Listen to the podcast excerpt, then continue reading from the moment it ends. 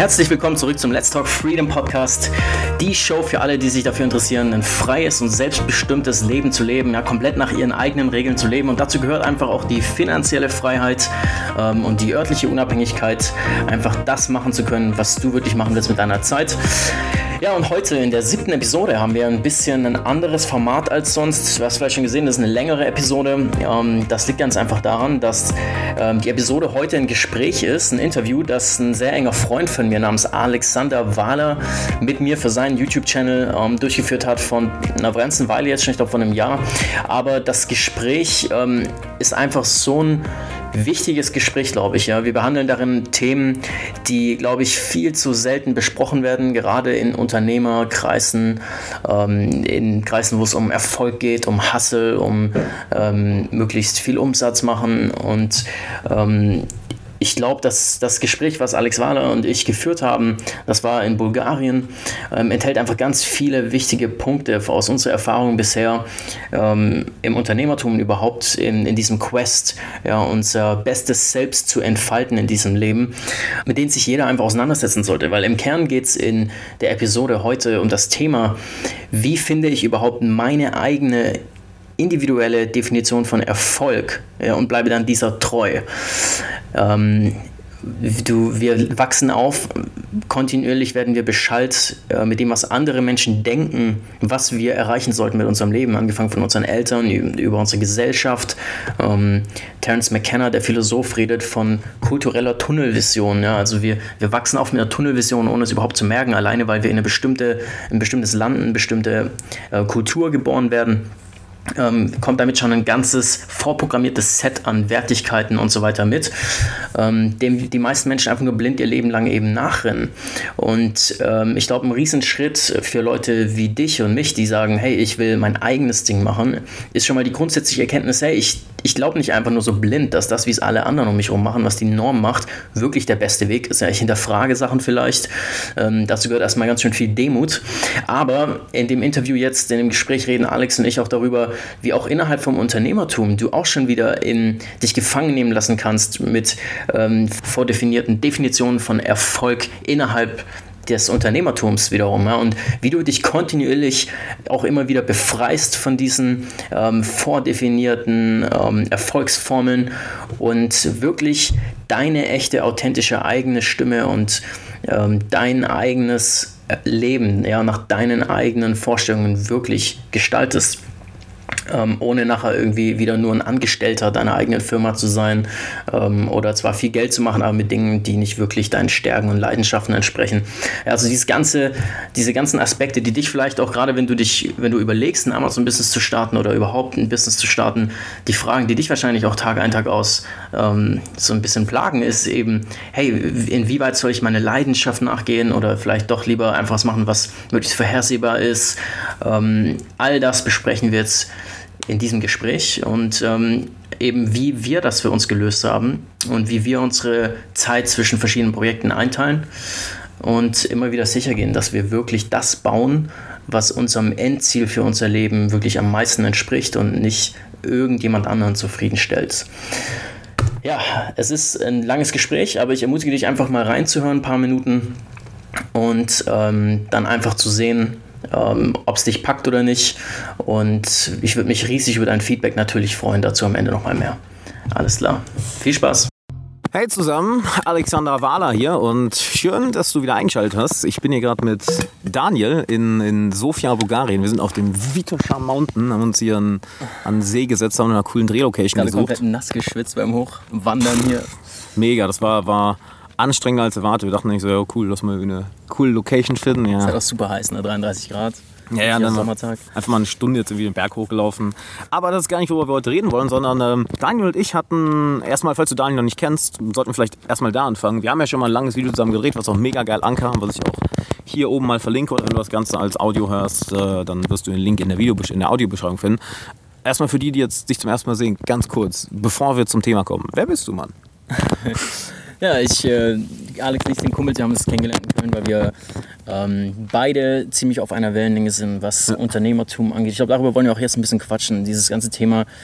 Wir beide sind in Unternehmertum eigentlich nur reingekommen, weil wir ähm, das Potenzial voll ausschöpfen wollen unseres Lebens. Und dazu gehört einfach, dass eben wir uns keine Sorgen um Finanzen machen müssen, ja. ähm, dass wir genug Spielgeld haben, um unsere Träume zu verwirklichen, das, was bedeuten kann, zu reisen, ähm, aber auch immer, wenn wir neue Ideen für neue Projekte haben, die umsetzen ja. zu können und nicht zeitlich und finanziell limitiert zu sein. Ähm, und ich glaube, das ist so ein interessanter Punkt, weil oft, wenn man sagt, ja, man ist Unternehmer, Ganz, ganz kurz, ich unterbreche, bevor du jetzt da reingehst, wer bist Ich wollte nur mal kurz wissen für die Leute, die dich nicht kennen, wer ganz kurz bist du, was, was machst du, dass wir dann zum, zum ja. Thema, weil du gehst direkt ins Thema, ja, was ja, geil ist. Ja, ich bin, ich bin 28 Jahre alt und äh, ich komme eigentlich aus Stuttgart, habe aber ein paar Jahre in den USA studiert mit 20. Da habe ich auch so ein bisschen, obwohl ich eigentlich Theologie studiert habe, dann die Unternehmerwelle mitgenommen, da auch mein, an meinem ersten Startup beteiligt gewesen und ähm, seither dann in den letzten Jahren viele verschiedenste ähm, Projekte gestartet, verschiedenste äh, meine, meine Hände schmutzig machen mit vielen Projekten und äh, mal hier und da semi-erfolgreich, mal mehr oder weniger erfolgreich, jedes Mal was dazugelernt. Jetzt gerade konzentriere ich mich voll auf das Geschäftsmodell Amazon FBA, dazu haben wir auch schon mal ein Interview gemacht. Ja. Und, ähm, weil es für mich einer der direktesten Wege ist, möglichst passiven, automatisierbaren Cashflow zu generieren. Ja. Da habe ich auch ein Coaching-Programm, wo wir Leuten helfen, um dasselbe umzusetzen, von 0 auf 100, was echt Spaß macht. Aber eigentlich äh, habe ich viele, viele Interessen. Ich glaube, damit können sich viele identifizieren, deiner Zuschauer auch. Ja. Ähm, und habe das Gefühl, das Leben ist viel zu kurz. Man hat viel zu wenig Zeit, um all das auszuleben, auf was man ja. Bock hat. Und ich mache auch gern Kunst, ich mache gern Musik, ähm, ich lerne gern Sprachen, neue Kulturen kennen und äh, ich lese lieben gern. Ich sehe mich als kontinuierlichen Lerner. Äh, ja. Ich finde, es, ich habe so eine Wissensbegierde. Es gibt so viele äh, Infos da draußen, die ich aufsaugen möchte und so viele Dinge, die ich noch lernen und verstehen möchte und Menschen, die ich treffen möchte. Also ich bin einfach begeistert vom Leben im Endeffekt und ähm, teilweise ein bisschen überfordert mit all dem Potenzial und dem Limit an Zeit äh, alles zu tun. So, ne? Ähm, ja, so würde ja, ich mich beschreiben eigentlich. Sehr geil, sehr geil. Und da hast du eigentlich schon, also falls du das Video, das erste Interview mit Daniel nicht geschaut hast, guck auf jeden Fall hier oben in die Infocard, kann ich dir sehr empfehlen. Und da hast du eigentlich schon unseren Hauptfokus heute angesprochen. Ähm, wir haben ja jetzt äh, die Tage langes Gespräch gehabt, äh, auch wo unter anderem Leute wie Gary Vaynerchuk drin vorkamen, die halt wirklich komplettes Leben darauf fokussieren, okay, ein Imperium aufzubauen, ein Unternehmen nach dem anderen aufzubauen mhm. und halt nur das machen, dass wir uns beide nicht wirklich in der Richtung sehen, sondern eher halt Unternehmertum als, als kann man sagen, Mittel zum Zweck. Ja, würde ich schon sagen, ja. Als Mittel zum Zweck. Und das fand ich ein mega geiles Thema, was Daniel angesprochen hat, weil ähm, ich glaube, es geht vielen Leuten so, die jetzt sich nicht selber als Vollblutunternehmer sehen. Also ich würde mich auch nicht als geborener Unternehmer sehen. Es ist halt eher ja, Mittel zum Zweck, um dadurch andere Dinge zu erreichen. Und ähm, ja, ich würde dir einfach mal das, das Wort da geben, weil du hast da, glaube hast da sehr geile Punkte angestoßen. Ja. Äh, direkt, direkt am Anfang. Ähm, wie würdest du denn ja, wie würdest du das beschreiben, unter, nicht Vollblutunternehmer zu sein, aber trotzdem als Unternehmer erfolgreich zu sein, um dadurch sich eben alles andere zu verwirklichen? Ja, ja also für mich ist das eigentlich eine rein logische Gedankenabfolge für mich persönlich gewesen, ähm, wie ich da geendet bin, wo ich jetzt bin gerade. Und, und ich bin ja noch lange nicht angekommen, aber äh, für mich hat das Ganze so angefangen, dass ich erkannt habe, okay, ich kann auf keinen Fall einen Job machen, weil mhm äh, viele Gründe natürlich, ich will kein finanzielles Limit haben, ich will nicht an eine Stadt gebunden sein, aber auch vielmehr, ich will nicht an eine Rolle gebunden sein, weil ich konnte mich noch nie mit einer einzigen Rolle identifizieren. Also ich konnte noch nie sagen, ja, ich bin jetzt für den Rest meines Lebens eben hier äh, Manager in dem Bereich oder so. Das finde ich sofort zum Gehen. Ne? Ich bin jemand und ich glaube, eigentlich sind die meisten Menschen so, meine Interessen sind kontinuierlich verändern. Ich bin eigentlich kontinuierlich am Transformieren und ähm, es gab mal eine interessante Langzeitstudie, die gezeigt hat, dass Menschen immer unterschätzen, wie sehr sie sich ähm, in den nächsten zehn Jahren verändern. Wir gehen immer von so einer Konstanz unserer Persönlichkeit aus in der Zukunft ja, und ja. denken, ja, ich werde der gleiche sein. In Wirklichkeit ist es aber so, dass wir uns so krass verändern. Und wenn du dich selbst mal fragst, wer warst du vor zehn Jahren? Die Chancen sind, du hast komplett andere Werte, andere Einstellungen gehabt, äh, andere ja. Freundeskreise. Und deswegen ich, fand ich es schon immer absurd zu sagen, nee, okay, ich unterschreibe jetzt hier einen Vertrag, dass ich das jetzt für immer mache. Und es wird dann auch sukzessive ja schwerer im Leben, das dann zu ändern. Ja, sobald dann eine Familie vielleicht mhm. von dem Einkommen abhängt und das ist deine einzige Quelle, desto schwerer wird es dann irgendwann werden, ja, zu sagen, äh, ich will mich jetzt neu erfinden. Deswegen war für mich von Anfang an klar, nee, das Geldproblem muss anders gelöst sein. Und dann gibt es ja zwei Ansätze. Und der eine ist eben, ich finde raus, was ich liebe zu tun, was meine mhm. Leidenschaft ist und versuche damit Geld zu machen das habe ich dann auch versucht. Ich habe eine Zeit lang ähm, als Sprecher und dann auch als äh, Künstler äh, eben gelebt, habe meine Kunst verkauft und habe dann aber ziemlich schnell auch wieder gemerkt, dass das auch seine Limitationen hat, weil sobald du auch deine Leidenschaft als Business machst, wird ja. das Ganze ein bisschen durch, die, durch den Faktor des Kapitalismus einfach kommerzialisiert. Das heißt, ja. ähm, es ist ja immer Angebot-Nachfrage, du musst deine Rechnung bezahlen und wahre Kunst, meiner Meinung nach, entspringt aus deinem Inneren. Es ist was, was ja. ein Ausdruck deines Inneren ist und das, dann ist es echte Kunst. Ja. Aber wenn du jetzt anfängst, Kunst zu verkaufen, dann wird das Ganze ein Business. Also es wird dann, du merkst, es geht dann viel mehr um die Wahrnehmung deiner Kunst am Markt. Mhm. Es geht nur darum, die richtigen Leute zu kennen, die richtigen Sammler zu kennen und so weiter. Äh, es gibt wenige Leute, die eigentlich bestimmen, welche Kunst Wert hat und welche nicht. Und es hat eigentlich nichts mit Können zu tun. Und es geht bis dahin, du merkst dann eben, welches Gemälde von mir verkauft sich am besten, welches am schlechtesten. Ach, dann sollte ich vielleicht mehr ja. davon malen. Oder ich habe dann Auftragskunst ja. gemacht, weil das gut bezahlt war, was dann aber wieder gar nichts mit der Leidenschaft zu tun hatte, aus der ich ursprünglich angefangen hatte zu malen oder so. Und dann habe ich ziemlich schnell gemerkt, okay, das funktioniert für mich auch nicht. Ähm, ich und so kam ich zum Punkt zu sagen, ich will das Geldproblem, und wir leben einfach in einer Welt, wo wir natürlich Geld brauchen, ähm, ich will das Geldproblem lösen auf möglichst effizienten Weg, also auf möglichst ja. direkten, effizienten Weg, möglichst vorhersehbar, automatisierbar und systematisierbarem Weg, äh, möglichst viel passiven Cashflow generieren. Da reden wir auch viel drüber, wie man über Mega. Investitionen und so weiter möglichst ja. viel passiv generieren kann. Und das ist ja so das, das, das, das absolute, die absolute Freiheit überhaupt. Stell dir vor, du genau. kriegst halt jeden Monat deine 10, 20k puren Profit einfach rein, passiv und du musst dich ein paar Stunden die Woche darum kümmern, was was ja funktioniert. Ich meine, das, das geilste Beispiel, was ich davon erlebt habe, ist, den habe ich äh, in Florida mal kennengelernt. Der war irgendwie 47, hat drei Kinder, eine Frau reist um die Welt, hat halt irgendwie äh, zig Immobilieninvestitionen, macht damit jeden Monat äh, ein paar Zehntausende Dollar ja. und muss sich halt vielleicht ein, zwei Stunden am Tag darum kümmern. Ja, ja, ich, ich habe mal einen Milliardär kennengelernt in Kalifornien, der hat wirklich nur ähm, der hatte seine Yacht, der hatte ein Riesenhaus mit eigenem Berg und alles drum und dran. Mit eigenem Berg? Ja, du musstest wirklich über, wenn du besuchen gefahren bist, musstest du über, über eine, erstmal so ein riesen Tor und dann erstmal über eine eigene Brücke zu seinem Berg ja, ja. fahren, wo, wo, seine Villa stand. Und also andere haben einen Garten, der hat einfach einen ganzen Berg. Der hatte den ganzen Wald, der musste äh, immer wieder mit dem Helikoptertour seinen Wald äh, sein ganzes Grundstück abfliegen, um zu gucken, ob irgendjemand illegal da Gras anbaut und so. War ganz witzig. Und der äh, irgendwann, ich dachte, okay, kein Wunder, der ist halt Milliardär, der hat halt die Asche. Irgendwann erzählt er mir, all das bezahlt er nur von seinen Zinsen. Das, das bezahlt er nur von, seinen, von, den, von den Zinsen und, und äh, Profiten, die seine Investitionen abwerfen. Das ist nicht, fasst sein Kapital nicht mal an. Ja. Äh, und das sind natürlich schon Dimensionen, äh, das, da macht es dann natürlich richtig Spaß. Und im Endeffekt geht es ja um Potenzialentfaltung. Ja. Und ich finde es so interessant, eigentlich, ich glaube, jeder, der ein Unternehmen startet, hat ursprünglich damit angefangen. Ja. Aber es interessant ist, man vergisst es. Also ja. du, du kommst dann so schnell. Meine Theorie ist, äh, dass wir sind ja soziale Wesen und im Endeffekt spiegeln wir meistens einfach das wieder, was unser Umfeld ja. am meisten wertschätzt. Und wenn du jetzt Unternehmer wirst, dann fängst du auf einmal an, mehr mit Unternehmern abzuhängen. Ja.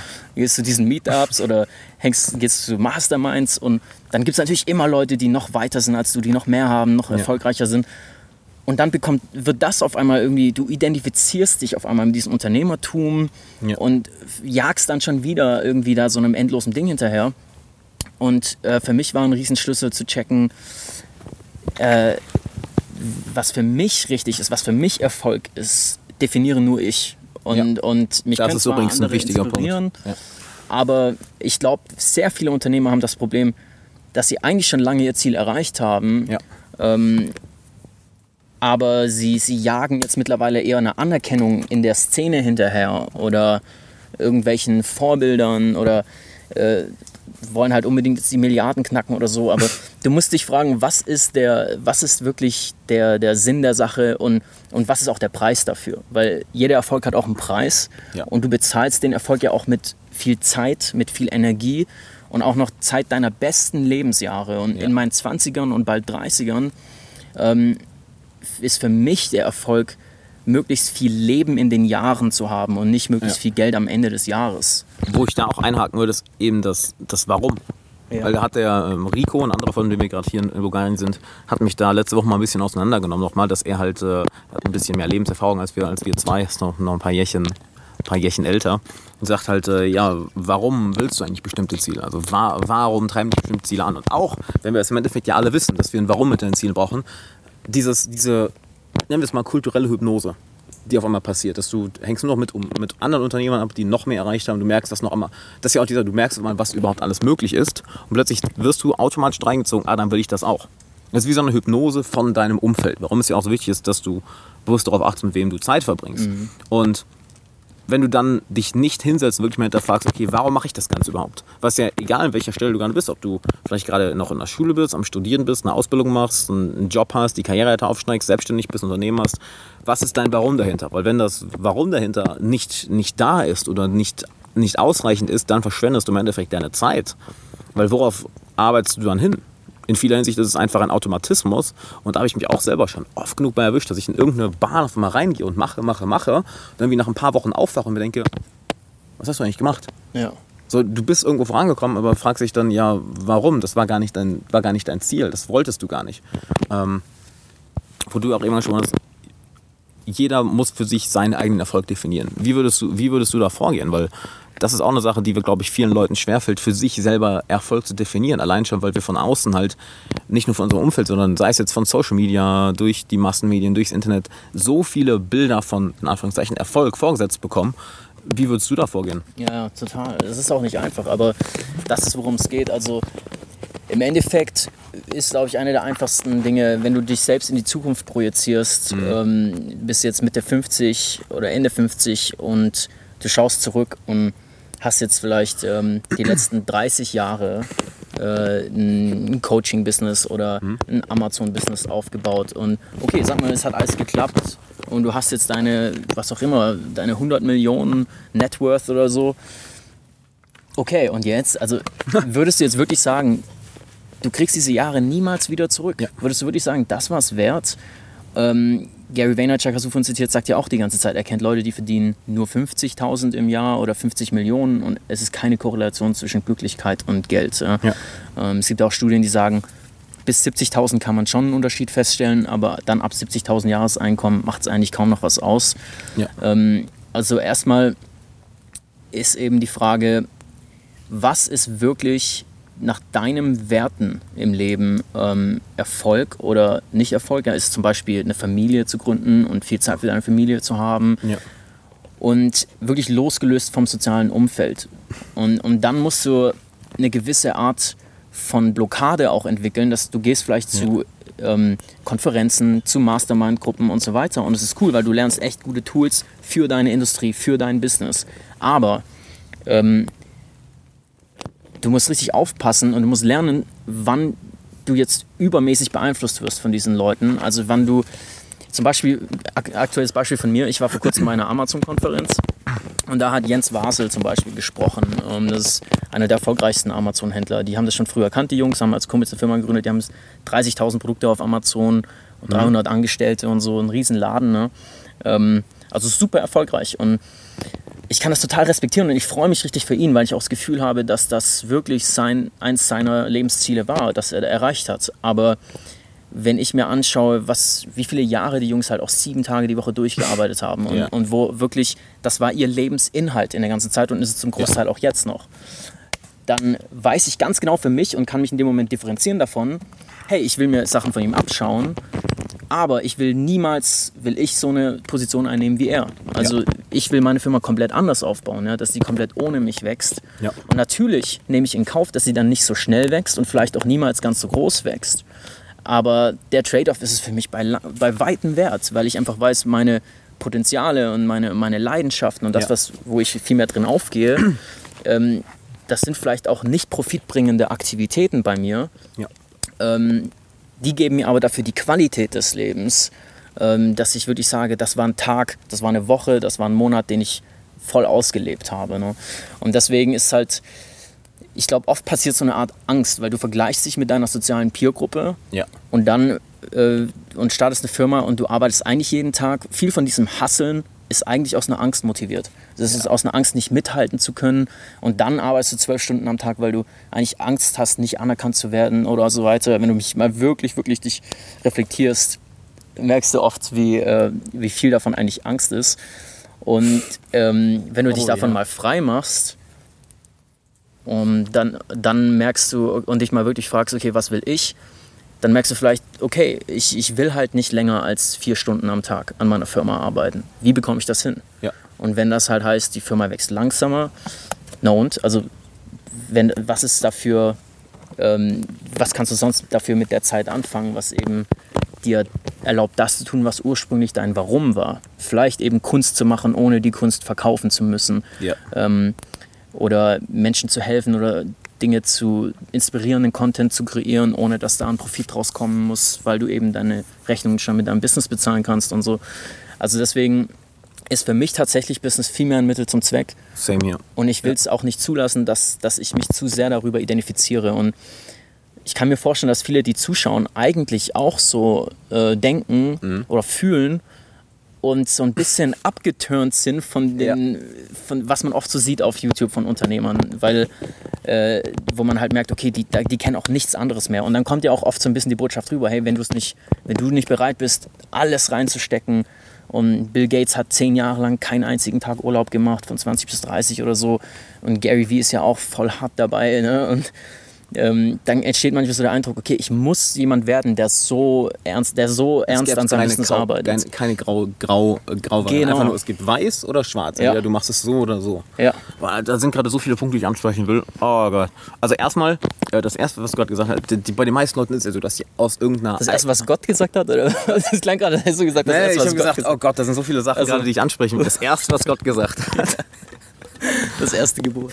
Oh man. Nee, ähm, das erste, was du gerade gesagt hast, zum einen, oder ich fange ich fang, fang anders an. Derek Silvers ist für mich ein richtig geiles Beispiel in der Hinsicht. Er in, äh, war Musiker, also für jeden von euch, der ihn nicht kennt, unbedingt mal googeln. Richtig, richtig cooler Kerl, schreibt auch einen sehr, sehr geilen Blog. Ähm, wollte einfach nur Musik machen. Und hatte in den 90ern dann CD Baby gegründet, aus einem eigenen Problem heraus, weil es für Indie-Bands damals einfach schwer war, ihre CD auf den Markt zu bekommen oder zu verkaufen, äh, wenn kein großes Label da war. Und er hat sich darum gekümmert, ich weiß nicht mehr die genaue Story, ne, dass es auf einmal möglich war, bestimmte St- äh, Strichcodes zu kaufen, die eben auf äh, CDs zu packen. Dadurch konntest du online dann wirklich deine CDs verkaufen, was damals eine Neuheit war. Und dann kamen natürlich viele Bands auf ihn zu und haben gefragt, hey, kannst du was für uns machen? Und er hat einfach gesagt, ja gut, dann nehme ich jetzt für, für jede Band 20 Dollar oder so, was, halt nichts ist. Ne, und er hat dann jeden Tag ein paar Stunden rein investiert, dachte halt, hey cool, ich baue jetzt was auf, womit ich genug Geld verdiene und, und kann die ganze Zeit meiner Musik nachgehen und kann dadurch noch anderen Bands helfen. Geil. Hat damit innerhalb kürzester Zeit irgendwie über eine Million Dollar verdient, irgendwie in, in zwei Jahren oder ein paar Jahren. Und dann kam natürlich die ganze Dotcom-Ära, die ganze kurz vor Dotcom-Bubble, wo zig Investoren auf ihn zukamen und hey, wir können dir 10 Millionen geben, wir können dir 50 Millionen geben, dass du dein Business skalierst und wächst. Und als er gesagt hat, ist halt, but I don't want to. Warum? Ja. Halt, warum soll ich das Ganze skalieren? Weil er eben sein einziges Ziel war, die ganze Zeit Musik machen zu können, ohne sich irgendwie Gedanken machen zu müssen, wie kann ich jetzt davon leben? Muss ich das jetzt irgendwie verändern? Wie, wie, was muss ich jetzt anpassen? Wie muss ich mich anpassen, um damit Geld zu machen? ja, super guter Punkt. Und dann hat er es irgendwann halt, hat er es halt geschafft, mit diesem CD, mit CD Baby, davon mehr als gut zu leben. Hat auch irgendwann, das hat er auch gesagt, ist so geil. Er war kurz zu dem Punkt, er wird die komplette Firma aufzugeben, weil er ähm, irgendwann genau in dem Punkt kommt, wo wir darüber gesprochen haben. Er war die ganze Zeit im Arbeiten, in so einem Tunnelblick drin. Ja. War dann kurz davor, die Firma einfach aufzugeben, hat sich gedacht, ja warte, welche Möglichkeiten gibt es ja noch? Und ist einfach mal abgehauen für zwei, drei Wochen, hat sein Team zurückgelassen, hat einfach ihnen gesagt, was sie zu tun haben. Und er kam dann zurück nach drei Wochen und es lief sogar besser als vorher. Weil er einfach mal anstatt diesen jetzt Das ist natürlich perfekt. Größenwahn. Ja, es ist, eine geile Story. Also die Story unbedingt, ähm, äh, unbedingt ähm, mal, mal anschauen. Einfach Derek Sievers, Derek Sivers googeln. Und das andere, was du gesagt hast, es fangen, glaube ich, auch viele Leute so an, dass sie halt irgendein Hobby haben, irgendeine Leidenschaft, etwas folgen. Ich meine, ich habe auch das, das, das Glück, ein Leidenschaftsbusiness hier zu haben. Ich habe das ja auch aus aus Spaß angefangen, das ist ja ein Business geworden, ähm, wo du dann irgendwann merkst, shit, eigentlich sind das ist das, was wir hier machen, ein kleiner Teil von dem ganzen Business. Das, was Spaß macht, die wirkliche Kunst, ist wenig. Das meiste ist halt die Fähigkeit, um das Ganze zu verkaufen. Das also ich war eine der schönsten, eine der ersten Zitate, die ich von Dan Kennedy gehört habe. Du brauchst die Fähigkeit und die Fähigkeit zu verkaufen. Was auch der, diese Fähigkeit zu verkaufen. Was ja auch der Grund ist, warum viele Musiker oder Künstler broke sind, weil sie eben sich nur auf Genau. die Fähigkeit fokussieren. Und dann merkst du irgendwann, shit, ich brauche ja all diese Business, dieses, dieses ganze Business wissen. Ich muss wissen, wie ich eine Marke aufbaue, wie ich vermarkte, wie ich verkaufe, wie ich Systeme aufsetze, wie ich, mit, wie ich im Team arbeite. Und auf einmal rutscht, diese, rutscht die Kunst immer mehr in den Hintergrund. Und du wirst, Genau, wirst wenn es dann gut läuft, ist natürlich geil. Nur es passiert häufig, es passiert bei vielen Leuten genau das, was du eben gesagt hast. Halt auf einmal wird die Kunst ver, verunreinigt. Ja. Die, die Arbeit, weshalb du es eigentlich gemacht hast, die Leidenschaft oder weshalb du es machst, wird auf einmal angepasst. Ich habe das selber, ich war früher auch Musiker, als wir auf einmal ähm, äh, ein Plattenlabel hatten und ins Studio gingen, auf einmal wurde es Zeit, Songs anzupassen, weil, oh nee, der Part ist zu hart, den müssen wir sanfter machen. Was ist jetzt passiert? Ja. So, warum? Ähm, und was ganz interessant war, als ich bei, bei Business Mastery von Tony Robbins zum Beispiel war, hat er einfach mal gefragt, ja, wie viele von euch können sich denn als, als Künstler identifizieren oder als, andere Leute würden es Fachkraft nennen, halt die, die ja wirklich eine, ein, ein Business aufbauen aus einer Leidenschaft, aus, aus etwas, was ihnen selber Spaß macht. Und das ging, glaube ich, 60, 70 Prozent des Raumes gingen die Hände hoch. Das heißt, die meisten Leute fangen wirklich so an, dass sie irgendetwas wirklich gerne machen oder dass sie einer Leidenschaft folgen und dass sie ein Problem sehen, was sie selber lösen wollen, was sie, weil sie es selber haben und denken, cool, ich kann die Sache ja, also wird das ja auch alles gut gehen. Merken dann, nope, du brauchst noch die Fähigkeit, die ja, ja, und die total. und die und die und die und plötzlich wirst du in dieser Maschine gefangen und denkst dir, fuck. Genau, und das alleine als Musiker, du, du willst dich jetzt als Musiker vermarkten das heißt, auf einmal brauchst du Social Media Kanäle. Mhm. Wenn du Social Media Kanäle hast, musst du Content posten. Das heißt, du musst Content aufnehmen, du musst Content schneiden, musst Video schneiden lernen, ähm, du musst ähm, Facebook, du musst Posts schedulen lernen, du musst die Marketing-Techniken verschiedenster Social Media Tools lernen, du musst Collaborations machen, du musst Werbung schalten. Entweder du machst alles selber oder du hast das Geld, jemanden zu bezahlen, der es macht. Ähm, was am Anfang selten was da am Anfang ne? selten da ist, besonders wenn du deiner Leidenschaft nachgehst. Deswegen ist für mich eben so dieser, bis jetzt sehe ich es immer noch so, ich weiß nicht, wie es in fünf Jahren sein wird, dass einer der intelligentesten Ansätze ist, nimm dir erstmal Zeit, zwei, drei, vier Jahre was aufzubauen, was mittel zum Zweck mäßig dir geilen Cashflow generiert. Mhm. Und dann hast du eben auch Cash, um deine Leidenschaftsprojekte, deine, deine, dich dann aber wirklich auf deine Kunst zu konzentrieren, auf, dein, auf das, was du kannst, was dein unique ja. ähm, Potential ist und kannst dann den ganzen anderen Scheiß von anderen Leuten machen lassen, die ja. es vielleicht sogar besser können als du. Ähm, musst nicht dieser Generalist wieder werden. So, ne?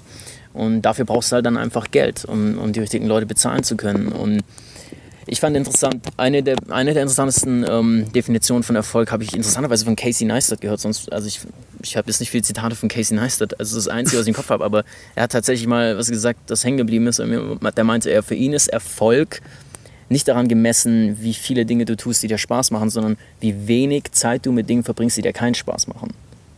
Shit. Und das, das ist, einfach gut. mal boom. Also, wie wenig Zeit verbringst du damit, Dinge zu tun, die dir keinen Spaß machen. Wenn du so siehst, ja, weil das ist ein komplett anderer Ansatz. Ne? Das ist dann auf einmal nicht mehr so, hey, ich kann immerhin einen halben Tag die Woche machen, was ich will.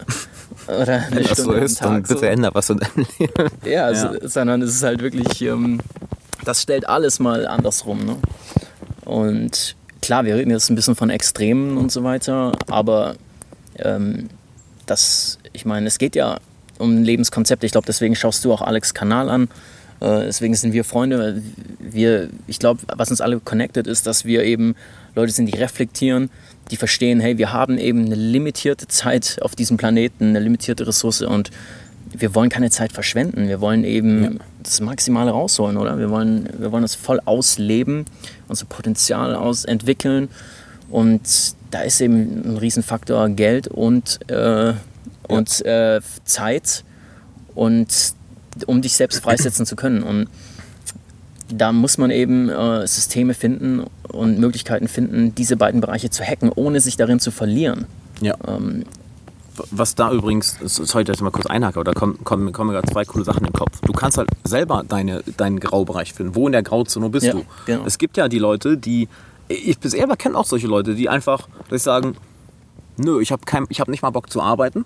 Ja. Die kiffen den ganzen Tag, fliegen irgendwo hin oder leben irgendwo, wo es, wo es günstig ist. In Thailand gibt es ja von denen zum Beispiel viele. Ähm, und alles, was sie machen, ist im Endeffekt feiern, kiffen, arbeiten, ab und zu mal ein bisschen cool zu verdienen. Und wirklich, die sind, die sind happy. Ja. Halt, ich denke mir so, wie? wie machst du das? Nur die sind happy. Genauso kenne ich Leute, die auf dem komplett anderen Spektrum sind, die morgens um sechs wach sind, nachts bis eins arbeiten, den ganzen Tag arbeiten und sagen, das ist ihr Ding. Und alles dazwischen. Und hier kommt eben ins Spiel, was, was du für dich entscheiden musst, was, was du wirklich entscheiden, klar, okay, du musst im Prinzip gar nicht, aber wenn dir irgendwas, wenn du ein erfülltes Leben haben möchtest, solltest du dir darüber Gedanken machen. Und zwar zum einen, wie viele Stunden möchtest du überhaupt arbeiten die Woche? Was für Zeit, was für eine Arbeit soll das sein? Und ganz wichtig, was sind deine Zahlen?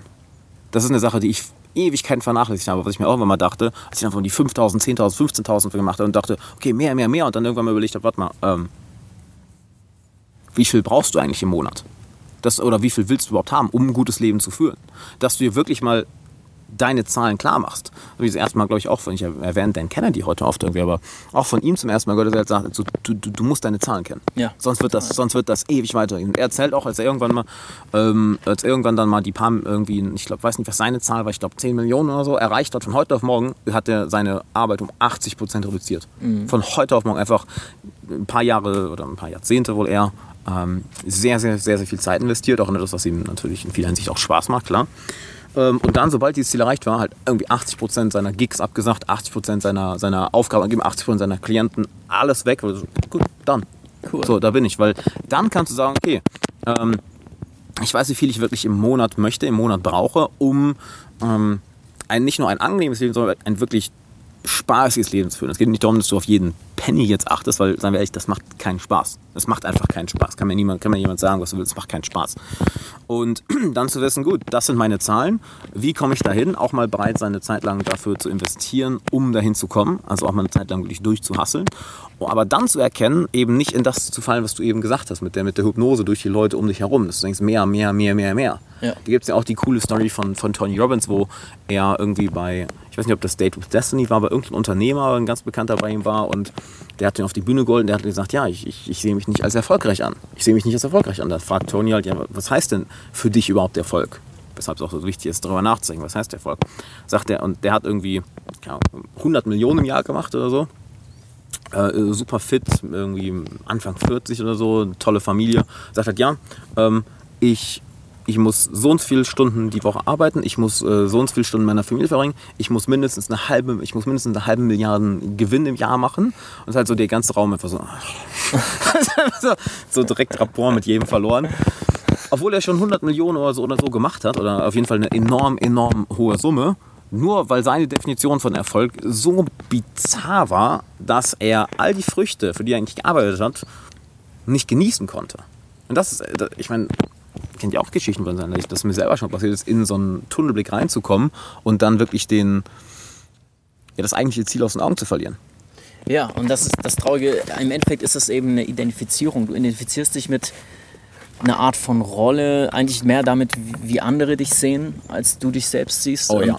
das, dann hörst du dann solche Stories wie Unternehmer, die ihr Business verlieren, weil das Business geht bankrott und die bringen sich um die haben immer noch ein Network von ein paar Millionen, allein mit Immobilien und was weiß ich was, wo die meisten Menschen äh, feiern gehen würden, als äh, ja. das ist wie Lotto gewonnen. Für die ist das aber im Kontrast so schlimm, der Verlust, dass sie sich umbringen gehen. Warum? Weil es geht eigentlich, glaube ich, meine Theorie, weniger um äh, den monetären Verlust, sondern mehr um den Verlust an Ansehen, mit dem sie sich so sehr identifiziert Gesichtsverlust, haben. Ja. Es war so sehr, ich bin dieser Erfolgreiche, ich bin der Chef von all diesen Leuten, ich bin bla bla bla bla. Ja. Und das finde ich das Traurigste, wenn du, wenn du erfolgreich wirst, zwar, aber du merkst am, erst vielleicht am Ende deines Lebens, du warst erfolgreich im falschen Bereich.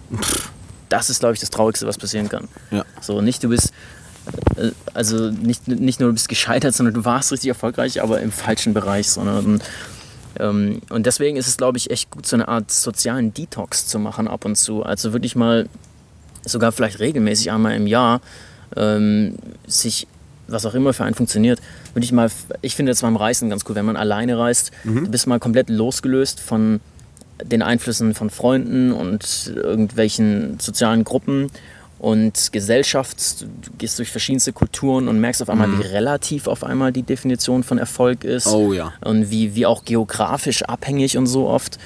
Ähm, und auf einmal wird das Ganze auch erstmal, merkst du, das ist ein bisschen relativ, es fühlt sich nicht mehr so absolut an, diese ganzen Ansprüche.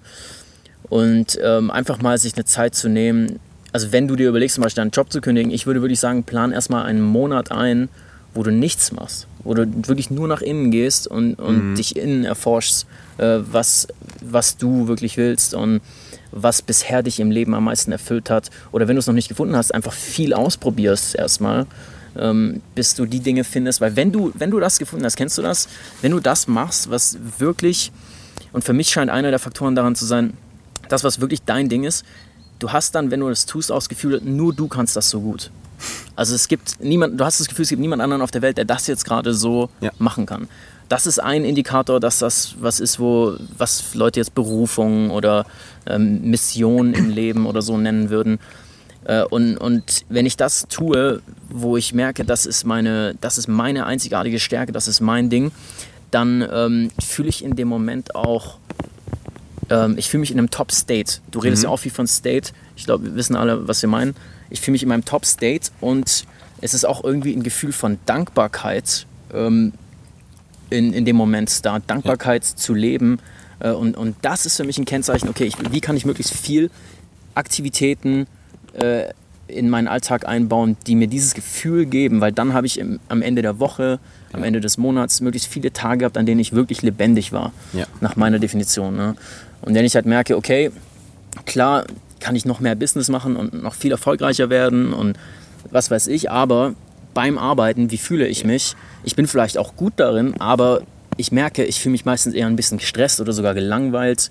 Äh, es ist halt einfach nicht äh, das, was und es gibt bestimmt Unternehmer, für die ist es genau andersrum. Die, die fühlen sich halt genau dann dabei, äh, genauso wie ich mich bei anderen Dingen fühle. Äh, das, aber das ist wichtig, dass du das erkennst. Und das kann dir halt niemand von außen sagen. Und ähm, da, musst du auch, also, da musst du auch vorsichtig sein bei Mentoren oder bei Coaches. Mhm. Ähm, weil die natürlich aus ihrer Brille wiederum sehen. Ja. Äh, musst du da auch ein bisschen vorsichtig sein. Ne? Ist immer gut, da sich Tipps zu holen, aber muss es schon, muss es schon nochmal für dich interpretieren.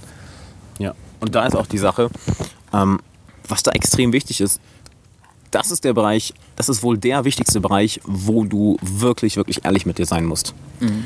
Ähm, denn vielleicht willst du, äh, versuchst du irgendein großes Ziel zu erreichen, okay, ich mache jetzt meine 10, 10 Millionen aus einer Unsicherheit heraus oder aus, wie du es gesagt hast, einer Angst heraus was sein kann. Dann wäre es vielleicht effektiver, diese Unsicherheit zu besiegen und dann etwas zu machen, worauf du wirklich Bock hast, womit du dann auch noch 10 Millionen machen kannst. Sagt dir keiner, dass es dann, dass es dann, dass es dann ähm, nicht möglich ist. Oder andersrum, dass du dir sagst, ach weißt du, ich möchte hier gar kein Millionär werden.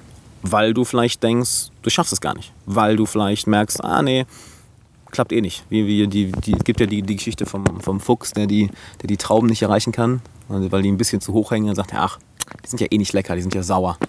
Nur weil du etwas, weil du denkst, du kannst das nicht erreichen und sagen, ah, nee, ist sie nicht. Das heißt, sei da extrem, extrem ehrlich zu dir. Und ein schönes Zitat, was mir da auch noch in den Kopf kommt, ich glaube, ich habe das von Jim Carrey sogar zum ersten Mal gehört. Nur weil du etwas machst, was nicht deine Leidenschaft ist, was dich nicht, ähm, ja, was jetzt dich nicht erfüllt, heißt es nicht, dass du daran erfolgreich wirst. Also du kannst auch in den Dingen scheitern, die, wo du sagst, ähm, in denen du dich nicht so fühlst, als wärst du der Beste da drin, als wärst du der Einzige, der das wirklich machen kann. Ja. Das heißt, dein, dein, dein Calling, deine Berufung, nennst wie du es möchtest. Du kannst auch in den Dingen scheitern, ähm, die, wenn du einfach machst, nur um jetzt irgendwie finanziell ganz gut dazustehen, aber dann keine Zeit mehr zu haben für das, für das, für das, ähm, für das eigentliche, worauf du wirklich Bock hast. Was ja unser aller Ziel ist. Ich meine, wie geil ist das bitte, wenn Finanzen geregelt? Mit entweder einer Leidenschaft oder etwas anderem nebenbei. Und dann kannst du die meiste Zeit mit den Dingen wirklich verbringen, welche, welche dich in diesen Flow-Zustand bringen, welche dich in den Zustand der Peak-Befrauens bringen, wo du dich fühlst, shit, ich bin richtig, ich bin richtig lebendig. Wie hat, wie hat Rico das gesagt? Ähm, eine Art von Spaß haben, die du dachtest, die mit der Kindheit gestorben wäre. Das, das, hat er letztens gesagt, ne? Also, ja, ich, weiß gar nicht, ich weiß gar nicht mehr, in welchem Kontext das war. Ja. Er, hatte, er, hatte eine, er hatte seit langem mal wieder eine Art von, von Spaß, äh, bei der er dachte, die eigentlich mit der Kindheit gestorben wäre. Und das ist schon ein krasses Zitat. Und warum nicht einfach, warum nicht dein Leben so aufbauen, dass du diesen Zustand möglichst häufig spürst? Und äh, mein Gott, wie viele Möglichkeiten gibt es dafür, um das zu machen? Ähm, unendlich, würde ich fast schon sagen. Eben, aber da, da musst du halt, ja, da musst du über den Horizont schauen können. Und viele haben halt einfach den Anspruch gar nicht mehr. Also irgendwie, wenn man was meinst du? Wenn man, also so viel Spaß zu haben im Leben. Also irgendwie viele scheinen das einfach zu begraben. So je, je älter man wird, irgendwie viele scheinen einfach anzuerkennen, ja, als Erwachsener ist es halt normal, dass man sich mit, nur noch mit Scheiß beschäftigt, der einen eigentlich einen Scheiß interessiert oder so, einen ganzen Tag und dann halt abends vor der Glotze hängt, weil man keine Energie mehr für irgendwas anderes hat und ähm, dann ab und zu einen langweiligen Urlaub hat, wo man nur noch die Energie hat, ein paar Meter zu spazieren und dann war es das. Ähm, es ist einfach so eine Norm geworden. Aber, vieler Hinsicht leider, ja. ja. Ja, und das einfach immer wieder zu hinterfragen. Und da finde ich halt, ist Reisen so schön und, und viele neue Menschen kennenzulernen äh, und komplett ja. unterschiedliche Konzepte. Und ich glaube, deswegen ist auch Neugierde ein Zeichen von Intelligenz, was auch Albert Einstein gesagt hat, weil, weil du im Kern immer wieder dich selbst in Frage zu stellen, ja. ist eigentlich Intelligenz. Ähm, je festgefahrener du bist und je weniger aufgeschlossen, äh, desto ja, desto beschränkter bist du eigentlich, desto mehr ist es ein Zeichen von Beschränktheit. Ne? Ja. Und, und das heißt, selbst wenn du erfolgreich und du bist nur mit Multimillionären am Abhängen oder so, kann es schon wieder eine Form der Beschränktheit sein, wenn du halt so durchs Leben läufst und ja. jahrzehntelang nur, nur diesen Gedanken zulässt, nur Millionen äh, machen mich glücklich oder das ja. ist die Definition von Erfolg. Dipp immer mal wieder woanders rein und schau dir mal andere Menschen an. Und für mich war auch ein Riesenpunkt oder ein Riesendurchbruch zu sehen, dass ich... Ähm, mich interessieren nur noch die Resultate, die Menschen haben, die spürbaren Resultate, die du an einem Mensch spürst. Also wenn ich jemanden kennenlerne, mhm. egal was er mir erzählt über wie glücklich er ist oder was er mir erzählt über wie, wie erfolgreich er ist, das sind für mich nur Details ähm, und die sind auch relativ. Aber was für mich interessant ist, ist, was sprüht die Person aus an ja. Energie, an Lebensfreude, an, an, ja. an Power. Und wenn ich da jemanden treffe, äh, der, der da mehr hat als ich in dem Bereich, mehr Faszination fürs Leben, mehr Energie und so, ja. mehr Begeisterung, dann, dann will ich, dann interessiert mich, interessant, erklär mir mal, wie siehst du die Welt, wie siehst du ja. dich selbst, was ist dein Weltbild? Um, und dann bin ich auch offen genug, wenn es ein komplett konträres Weltbild ist oder sogar ein krass religiöses Weltbild, was auch immer. Es interessiert mich in dem Moment. Ja. Das heißt nicht, ich will es kopieren, aber mich interessiert, was in diesem Weltbild, in, einer, in, dieser Geschichte, die er sich selbst erzählt, also die, diese subjektive Realität, die sich die Person selbst schafft in dem Moment, ermöglicht ihr diese Emotionen so freizusetzen und was kann ich mir davon abschauen. Ähm, und das sind das ist halt eine kontinuierliche Suche im Endeffekt. Ja. Und ich glaube, man merkt Menschen an, wenn sie suchen. Deswegen ja. sind wir auch Freunde und, und deswegen sind auch alle, die wir kennen, mit denen wir gestern abgehangen haben und so. Das sind alles Suchende, die, die ja. kontinuierlich anerkennen, ich bin noch nicht ganz angekommen, aber aus einem positiven Wer sagt auch, dass Mindset man irgendwann heraus. ankommt, oder? Ich glaube gar nicht, dass es sowas überhaupt gibt. Also irgendwann zu sagen, yo, fertig und dann setzt du dich hin. Okay. Warum dann noch auf, überhaupt aufstehen? Ne? Und we weißt du, was mir da gerade mein Kopf, was, was du halt sagst, mit, mit, äh, sei es mit Reisen, sich andere Kulturen anschauen, sei es wirklich einfach mal einen Standpunkt anzuschauen, der komplett konträr zu deinem ist. Nur dann kannst du ja wirklich deine Weltsicht verstehen. Nur dann kannst du ja wirklich dich selber verstehen. Und seien wir ehrlich, das meiste auf dieser Welt hat, die meisten Medaillen auf der Welt haben zwei Seiten fast alles auf der Welt hat nicht nur eine Art und Weise der Interpretation oder eine Sichtweise. Und ich bin immer, immer skeptisch, sobald jemand sagt, das ist der eine Weg. Mhm. Das ist die Antwort, das ist die eine Sache. Denkst du, uh, really? Wirklich? Denn das ist ja genau das, was du gerade gesagt hast. Im Endeffekt diese, diese Beschränktheit, dass du so festgefahren in einer Sache bist, dass du nicht mal bereit bist, rein hypothetisch, rein hypothetisch eine andere Sichtweise anzunehmen. Ja. Denn ich habe heute ein schönes Interview mit Neil deGrasse Tyson gesehen, mhm. ähm, wo er sagt, es ist ein enormer Unterschied zwischen was du denkst und wie du denkst. Er hat ein Beispiel genannt. Welchen, welchen von den beiden Job von den Kandidaten würdest du einstellen? Du bist, du bist ähm, ja, du hast gerade zwei Vorstellungsgespräche und du fragst als Testfrage, das ist irgendwo in Manhattan, ja, ähm, hör mal, wie, wie hoch ist dieses Gebäude hier? Mhm. Und die Person sagt, ah, ich habe Architektur studiert, ich habe äh, alle Höhen für alle, alle, alle Höhen in New York studiert. Dieses Gebäude hier ist 155 Fuß hoch. Check, richtige Antwort, wir melden uns bei Ihnen. Und dann kommt halt der, kommt halt der zweite, ja, ähm, ich frage hier, ähm, wie hoch ist dieses Gebäude? Und dann sagt er, Moment, ich komme gleich wieder rennt raus, misst den Schatten vom Gebäude, misst seinen eigenen Schatten, setzt das Ganze in Relation, kommt rein und sagt, na, circa um die 150 Fuß. Wen stellst du jetzt an? Der erste wusste das Was. Der zweite kannte, konnte das Wie für sich nutzen. Denn er hat gelernt zu denken. Er hat nicht irgendwo eine Information hergeholt und gesagt, so ist das. Ja. Punkt. So ist das. Warum ist das so? Weil er wusste es ja nicht mehr. Er hat irgendwo auswendig gelernt, ah okay, 155 Fuß. Der zweite hat die Antwort vielleicht nicht perfekt hinbekommen, aber zu 90 Prozent. Mhm. Und er hatte gelernt, wie zu denken. Und das ist, ja, das ist ja das Schöne. Wenn du einmal lernst, wie du denkst, dann kannst du für dich auch herausfinden, was du eigentlich wirklich möchtest. Dann kannst du auch für dich eine Weltsicht erbauen und bist auch nicht so rigide oder so, so unbeweglich in deiner Weltsicht oder in, in, deinem, in deinem Lebensstil, dass du ihn nie wieder ändern kannst, weil du sagst, so muss das jetzt sein. Das sind die Regeln und so ist das. Hat ja Rico eine lustige Story erzählt, die Woche mit, mit den, den dummen Regeln in Bezug auf Rollerparken in, in Köln. Die, die Story war ja auch, war ja, warst du dabei? Ja, da war ich ne? dabei, ja. halt was für, was für dumme Regeln es teilweise gibt oder welche dummen Regeln wir uns auch selber auf, äh, aufersetzen, einfach weil wir es einfach so schon lange so gemacht haben. Wenn dann jemand fragt, ja, warum wird das denn so gemacht, dann ähm, gibt es häufig keine Antwort. Und weil Fragen können viel können ja im Endeffekt alles aufdecken. Fragen können in der Hinsicht auch gerne mal gefährlich sein, wenn du einfach oft genug warum fragst und dann merkst, hey, das ist ja eigentlich kompletter Bullshit. Ich meine, ich habe auch die Woche jetzt die, äh, das Video über die Schule gemacht, das Video über zehn Dinge, die ich, die ich meinem jüngeren Ich raten würde. Vieles davon kommt eben, auf vieles davon kommst du eben nur, indem du bestimmte Dinge hinterfragst, indem du bestimmte Art und Weisen zu leben hinterfragst, indem du auch, ganz wichtig, dich selber hinterfragst. Denn wird niemals den Punkt geben, wo du. Ich glaube nicht, dass wenn der Punkt kommt, okay, ich bin angekommen. Ich glaube, mit 90 mhm. werde ich noch genauso ein Buch nach dem anderen verschlingen wie, wie heute. Ich kann mir nicht vorstellen, dass es jemals aufhört.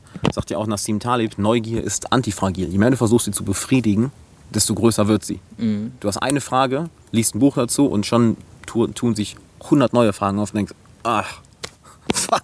Ja. und gehst halt zu den nächsten Büchern. ja. Ja, und es ist wichtig halt, dass sein, bevor man auch was anfängt, wenn du dir überlegst, eine Firma zu starten zum Beispiel, vorher zu wissen, ähm, was ist deine Zahl, was ist dein Ziel. Ja. Weil ähm, was, was manche vergessen zum Beispiel ist, wenn du dir jetzt einen Investor reinholst oder einen Geschäftspartner von Anfang an, der die Kohle mit reinbringt zum Beispiel, ähm, ja. Bekommt dann die Hälfte der Anteile oder auf jeden Fall einen Mehrheitsanteil. Du sagst jetzt vielleicht nach drei Jahren, hey, wir ähm, können die Firma für 20 Millionen verkaufen bam, Erfolg, mehr wollte ich nie.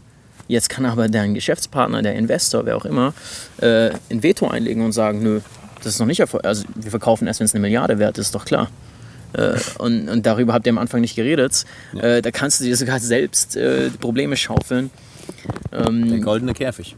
Genau, also dann kannst du selbst schon teilweise ein Sklave deiner Firma werden. Deswegen ist es schon gut von Anfang an, da auch wenn du in Partnerschaften ja. eingehst, über die Vorstellungen zu reden ähm, wo das Ganze, ab wo dann äh, eben auch Schluss für dich wäre zum Beispiel. Ne? Und ja, das find, ich finde, das Gespräch muss viel öfter in Unternehmerkreisen kommen. Dass, es wird immer so getan, als wäre Business für die Ewigkeit und als würde es immer nur um Wachstum, Wachstum, Wachstum, Wachstum gehen. Nee, es ist, ich, ich finde Leute total sympathisch, die einfach sagen, that's it, ich cashe aus. Und ich habe genug andere Dinge, genug andere Leidenschaften, genug andere, ja. besonders in unserem Zeitalter, wo man alles lernen kann. Ja. Du kannst jetzt zu jedem Feld, was dich jemals interessiert hat, äh, kostenlos heute dir die besten Lehrer holen oder um die Welt fliegen, so günstig wie noch nie. Und es, ist, das ist ja auch die, es wird ja alles günstiger. Es wird ja. immer, oh, alles wird teurer. Im Endeffekt nein, also Flüge kosten nichts. Irgendwo Airbnb-Wohnung oder, oder irgendwie ein Hotel wird immer günstiger. Ähm, Workshops, Seminare, Online-Kurse kriegst du überall hinterhergeworfen. Ähm, um die Weltreise nichts zu Leute kennenlernen ist sowieso kostenlos. Ähm, ja. Und es sind ja Erfahrungen, die uns am glücklichsten machen im Endeffekt. Ja. Nicht Besitztümer oder so. Ne? Und ähm, ja, das, das erlebe ich immer öfter, wenn ich zurückdenke. Ist ja schon mal aufgefallen, wie kurz dir ein Jahr vorkommen kann, wenn du halt nur in einer Stadt warst. du hast fast nur ja. eine Sache gemacht und du warst fast jeden Tag im selben Büro. Ja. Ähm, dann kann dir das vorkommen wie so. Ja. Aber wenn du gereist bist und du hast viele Menschen kennengelernt und du hast verschiedenste Sachen ausprobiert, vielleicht mal hier einen Tanzkurs gemacht, vielleicht mal hier einen Kampfsportkurs, äh, dich in verschiedenste Bereiche mal reingeschnuppert oder so, kann dir ein Jahr vorkommen wie eine ganze Lebenszeit. Und ähm, das ist, glaube ich, das, was am Endeffekt den Reichtum, an, den echten Reichtum ausmacht. Du hast ja gestern noch was Cooles gesagt, mit der, willst du das vielleicht noch zu sagen, mit der Mustererkennung. In je mehr Bereiche du dich einarbeitest, mm, ja. dass du dann anfängst, die Muster zu erkennen. Ja, also es ist interessant, dass eben ähm, viele der Milliardäre sind extreme Generalisten und äh, haben, haben genau dieses Thema Neugierde extrem ausgeprägt. Also, aber interessanterweise viele Millionäre sind extreme Spezialisten. Ja? Wenn du Chirurgen, Ärzte oder sowas anschaust, die sind extrem spezialisiert. Aber die Milliardäre sind ausschließlich immer extreme Generalisten. Ja? Warren Buffett sagt, er liest acht Stunden am Tag, der macht nichts anderes als das Büro gehen und Bücher lesen. Zu jedem erdenklichen Feld. ähm, weil als Investor ist, ist seine Aufgabe, die Welt zu verstehen, den Markt zu verstehen, im Endeffekt Menschen und menschliches Verhalten zu vorhersagen zu können. Ähm, und Bill Gates genauso ja. hat in seinem Büro einen Schrank mit Büchern von, über jedes Thema, von Geografie, Geologie und sagt, es interessiert ihn einfach alles. Äh, Anthropologie, Philosophie. Und ähm, ich glaube, es ist was, es ist ein Punkt, der vernachlässigt wird. Man, man, viele Leute würden sagen, ja, ich wäre gern Weiße, ich hätte gern Weisheit.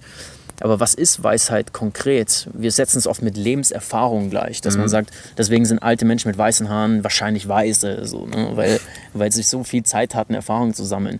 Kann sein, die haben Bullshit gemacht in ihrem Leben und den ganzen Tag halt, ich weiß nicht, ihr Leben lang einfach nur einen Job gemacht, eine Sache gemacht und ja. haben kein bisschen Weisheit.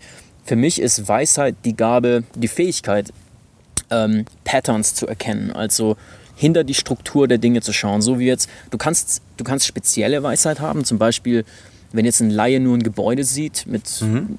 ähm, mit, und du siehst nur die Wand und die Tapete und, und ein, jemand, der Weisheit hätte in, im Bereich Architektur, sieht die Statik, kann in Gedanken durch die Wand sehen und die Pfosten sehen, wie die Kabel verlegt sind, wie die Statik des Gebäudes funktioniert ähm, oder von der Brücke oder so. Das ist eine Weisheit. Und das ist eine Weisheit, die erst kommt, wenn du die Komplexität der vielen Teile und wie die zusammenwirken ja. verstehst. Und da, die gibt es einmal im speziellen Sinne, zum Beispiel in Geschäftsmodellen. Ja, wenn, du, wenn du ein Geschäftsmodell richtig verstehst, auf einmal hast du eine Weisheit in dem Geschäftsmodell. Und ich glaube, was super interessant ist, ist diese Weisheit fürs Leben zu entwickeln, für die eigentlichen Fragen, ja. was ist Glücklichkeit, was ist Erfülltheit.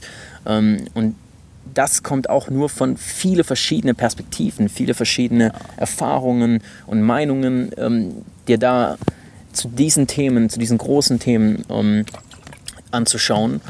Und auf einmal kannst du es auf so vielen Blickwinkeln sehen ähm, und, und kannst dich auch in so viele andere Menschen reinversetzen und, und das, dass du immer mehr rausfindest, was für dich äh, wirklich dieses, was das für dich bedeutet, ein erfülltes Leben, ein glückliches Leben zu leben. Ja.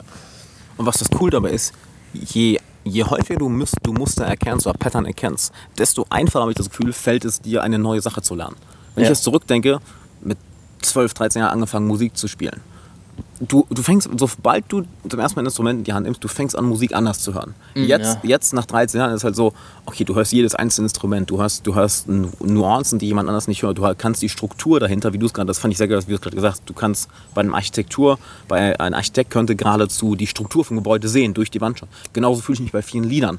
Dass ich, mhm. dass ich genau auf einmal mental so das übereinander sehe und dann halt so auf einzelne Dinge reinzoomen kann. Ja. Oder im, ähm, im Coaching ist es zum Beispiel so, dass du, wenn du zig Leute gecoacht hast, auf einmal du erkennst eine komplette Persönlichkeitsstruktur, auf einmal nachdem du fünf Minuten mit einer Person redest, genau weißt, okay, du weißt genau auf einmal, wo du, wo du, an, wo du ähm, anpacken musst. Oder sei es beim Sport, sei es bei, bei Mobility, oder sei es jetzt beim Russisch lernen, bei einer, bei einer Sprache lernen, sei es beim Business, dass du auf einmal Punkte zwischen verschiedenen Bereichen ziehen kannst. Du weißt, oh, guck mal, das ist genau wie in dem Bereich. Und schon hast du eine Connection und du kannst den neuen Bereich viel, viel schneller lernen, ja. weil du es irgendwo anders schon mal hattest. Also, das ist auch eine Sache, wenn, wenn ich irgendwas Neues lerne. Ich gehe immer, wirklich, das ist, habe ich am Samstag noch mit, ähm, mit, mit einer Coaching-Klientin, die ist äh, Kick Kickbox-Meisterin, darüber quatscht, dass sie im, im Business oder anderen Bereich immer zum Kickboxen zurückgehen soll. Weil sie dann die Connection sofort, ah, genau, so, ich verstehe, wie es geht. Das mache ich immer bei Gitarre. Egal, wenn ich irgendwas Neues lerne oder irgendwo nicht weiterkomme, ich gehe dann zurück, okay, was habe ich bei Musik gemacht? Oder wie hätte ich das Problem bei Musik gelöst? Wie, wie, ich, wie wäre ich mit der Herausforderung bei Musik? Weil plötzlich,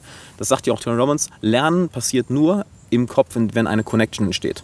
Ja. Wenn wir eine, eine reine Information haben, können wir damit nichts anfangen. Wir können mit der Information nur was anfangen, wenn wir sie mit etwas anderem verbinden, was wir bereits verstehen oder kennen. Deshalb funktionieren Metaphern so gut. Mhm. Eine Information ist einfach nichts, okay, hier reine Daten.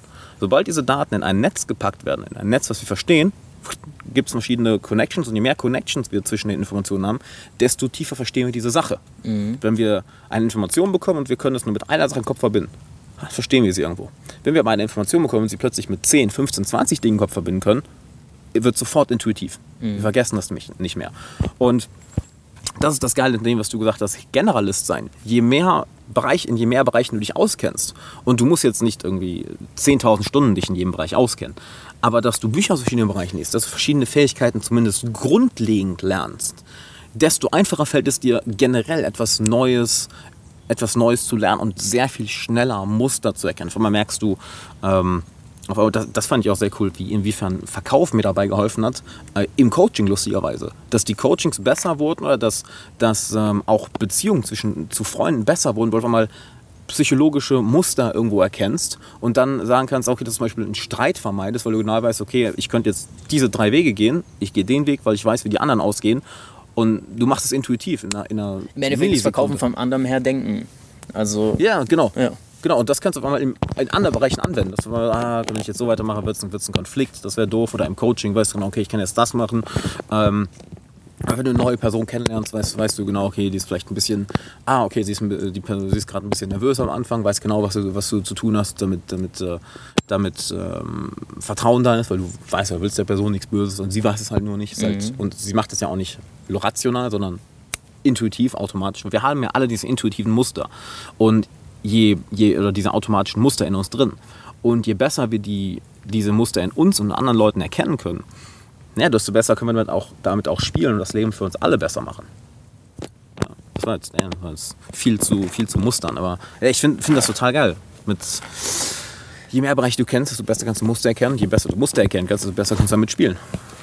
Ja, total. Ist, Im Endeffekt ist ja so, dass.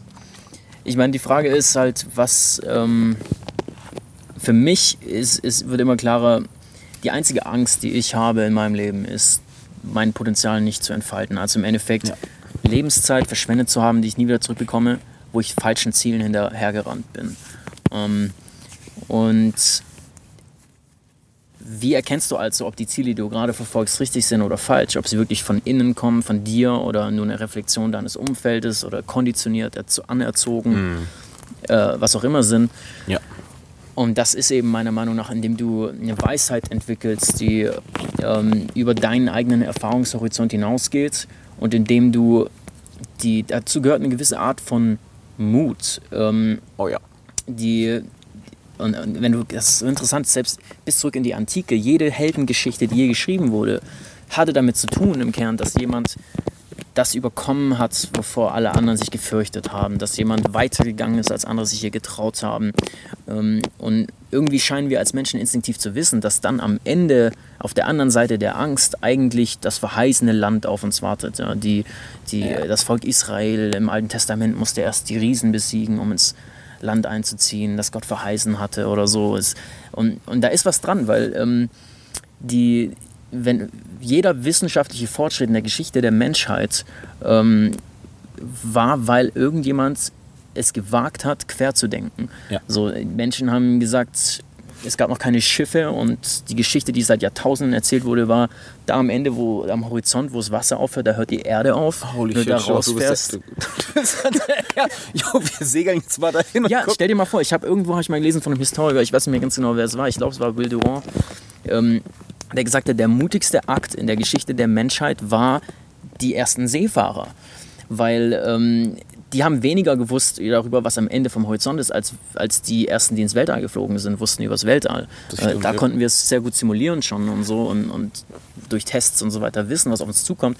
Aber die haben keinerlei Ahnung gehabt. Und stell dir jetzt mal vor, du lebst, bist aufgewachsen in einer Kultur, wo dir seit Jahrtausenden die Geschichten erzählt wird, da sind Dämonen und, und da, ist der, da ist der Tod und da sind irgendwelche Götter, die da was weiß ich was machen.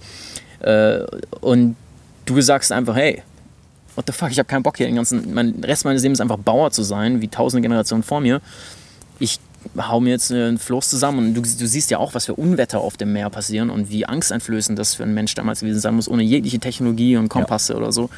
Du hämmerst dir einfach Holz zusammen und segelst raus und hast keine Ahnung, ob du jemals wieder zurückkommst. So, das, das ist, aber das oh, ja. ist ein unendlicher Drang in uns Menschen, die Grenzen zu erforschen, weil wir eigentlich wissen, und ich glaube, wenn du dir diese Videos von Alex auch anschaust, weißt du das eigentlich auch, dass du eigentlich dem, was gesellschaftlich normal anerkannt ist äh, und als gesellschaftlich als Horizont ähm, etabliert ist, nicht vertrauen kannst. Ja. Das ist was für die Massen vielleicht, ja. es, ist, es ist was, was einen Sinn von Sicherheit kreiert, ja. aber das ist nicht das, was Erfüllung gibt. Ja. Und deswegen interessiert mich auch das Feld der positiven Psychologie so sehr von Sean Aker und so. Mhm. Der, ich hatte Psychologie studiert und es dann sofort hingeschmissen, als ich gemerkt habe, es geht, eigentlich, es geht eigentlich nur darum, in, in, in der traditionellen klinischen Psychologie die richtig abgefuckten, kaputten Fälle, äh, Leute, denen es echt schlecht geht, die suizidal sind, die richtig kaputt sind, an die Norm anzuheben. Aber was ist die Norm? Die Norm. Ich wollte nur kurz gucken, wie es mit dem Akku aussieht. Aber alles gut. Die Norm ist nichts anderes als ähm, der gesellschaftlich anerkannte und, und ähm, gewünschte Level an Produktivität, an, an Durchschnittlichkeit ja. und Nicht-Aufmüpfigkeit ja. äh, geht bis hin zurück ins industrielle Zeitalter. alles, was eigentlich die Regierungen damals wollten und die Systeme war Bürger, die eben ihren Wehrdienst leisten, in den Krieg ziehen, wenn es sein muss, also fürs Land sterben, wenn es nötig ist und dann danach eben äh, Steuern zahlen und äh, den, das Bruttosozialprodukt eben antreiben. Das ist eigentlich die Definition von. Äh, und, und das ist so spannend, wenn du darüber nachdenkst, weil im Endeffekt mhm. entwickeln, streben wir Menschen immer das an, was gewertschätzt wird. Und deswegen passen wir uns immer an, die, an das an, was alle um uns herum wertschätzen. Ja. Wenn du jetzt den gleichen Menschen nimmst und lässt ihn in einem anderen Land, in eine andere Kultur wieder fallen, wird sein ganzes Konzept von dem, was er anstrebt, auf einmal sich ändern, weil es sich wieder an sein Umfeld anpasst und das, was in der Kultur ja. anerkannt ist. Und wir bilden uns aber in der Kultur, in der wir sind, ein, das wäre die Wahrheit. In Wirklichkeit schwimmen wir nur mit dem Strom in die Richtung, in die alle gehen und wollen da innerhalb des Stroms der Schnellste sein. Ja. Äh, und, und die Querdenker, die gesagt haben, nee, ich schwimme jetzt mal in die andere Richtung oder sonst was, das waren immer die interessanten Menschen und das waren auch immer die, die wissenschaftlichen Fortschritt gebracht haben, ja. Die damals sogar am Scheiterhaufen verbrannt wurden von der Kirche für, für ihre Überzeugungen, dass die Erde nicht das Zentrum des Universums ist. Ähm, das sind, das sind Leute, die mich inspirieren. Und, und äh, ja. das wird es in jeder Generation, äh, brauchen wir solche Leute, die bereit sind, eben größer zu denken, um Risiken einzugehen und den ja. Mut aufzubringen, ähm, andere Wege zu finden und bessere Wege zu finden. Und weißt du, welches Zitat mir da direkt in den Kopf kommt? Oder nicht Zitat, aber eine, eine, eine, eine Sache, die Marcus Aurelius, glaube ich, geschrieben hat. Es gibt in jeder Generation den Kampf mit der Angst. Und es gibt die Leute, welche die Angst besiegen und welche sich von der Angst besiegen lassen. Mhm. Und du spürst es an ihrem, an ihrem Grad der Lebendigkeit. Mhm. Ja. Die Leute, die die Angst besiegen, und wir alle werden mal Opfer der Angst, wir alle brechen Klar. mal ein, das ist normal, nur wie oft besiegst du die Angst? Und Leute, die Angst besiegen. Ich meine, jeder von uns kennt es ja, wenn du deine eigene Komfortzone verlässt oder was machst, bevor du panische Angst hattest. Oder wenn du, ähm, was, was für mich ein richtiges, fast schon, ich will nicht sagen ein High geworden ist, aber ist wirklich, wenn ich irgendwo, eine, das habe ich von Thorsten gelernt, lustigerweise, wenn ich irgendwo eine Unsicherheit spüre, ich spreche die sofort an. Wenn ich irgendwo merke, da wird was in mir getriggert, ich spreche das sofort laut, laut aus, egal wie unangenehm es ist, weil danach ist es weg. Allein das, das Anerkennen, das Akzeptieren, das darüber reden, gut, dann. Mhm. Und plötzlich bist du ein Stück lebendiger. Oder generell, wenn ich etwas vor etwas Angst habe, weiß ich halt so, ich weiß schon innerlich, oh fuck, jetzt muss ich es machen. Ja, ganz genau. Weil du merkst mit der ist Zeit, so. du, du, merkst mit der Zeit, okay, wenn, wenn ich es nicht mache, das ist immer schön zu sehen, wenn du es nicht machst, du fühlst dich einfach scheiße. Ja, aber es ist ein Verrat an dem, was du weißt, was echte Menschlichkeit, echte ja. Äh, bedeutet, echte, echtes Heldentum im Endeffekt bedeutet. Und du weißt genau in dem Moment, wo du der Angst nachgibst, hast du eigentlich, kannst du auch gleich ins Grab steigen. Weißt du, woran ich glaube, dass das auch liegt? Also ich, ich glaube, es sind zwei Sachen. Zum einen einfach dein Selbstbild, dass du denkst, boah, was bin ich denn für einer? Oder was bin ich jetzt für einer? Und weißt du, was ich glaube, was glaube ich noch einen viel, viel größeren Anteil hat, weil wir eben so, so soziale Wesen sind. Du hast eben auch gesagt, wir passen uns an, wir passen uns an die Menschen unserer Umgebung an. Was ich glaube ist, dass wir dadurch unbewusst merken, welches Signal wir an unsere Mitmenschen raussenden. Denn wenn du einknickst und dich einer Angst nicht stellst, schickst du damit ja auch das Signal an deine Freunde oder an deine Bekannten, oh, okay, ist anscheinend normal, das so zu machen. Mhm. Und die Frage, die mir dann immer, die, die mir dann immer kommt, ich weiß gar nicht, wo ich, ich glaube, ich, glaub, ich habe in David Taylor, Der Weg des wahren Mannes, zum ersten Mal gelesen, ähm, wie sollen, wie sollen deine Mitmenschen, wie sollen deine Brüder und deine Schwestern dir vertrauen, wenn du dir nicht mal selber vertraust?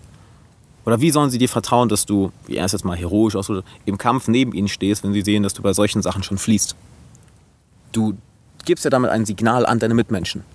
Und mhm. plötzlich merkst du mal dieses Kollektiv, weil wenn, wenn wir Zeit verbringen oder wenn mit, mit, mit Thorsten, mit Rico oder irgendwie in, in Thailand waren oder in, in Köln und ähm, es ist ja ein, wird ja wie eine Aufwärtsspirale. Man pusht sich mal gegenseitig, weil du merkst immer, ah, okay, shit, jetzt hat der das gemacht, gut, jetzt mache ich das auch.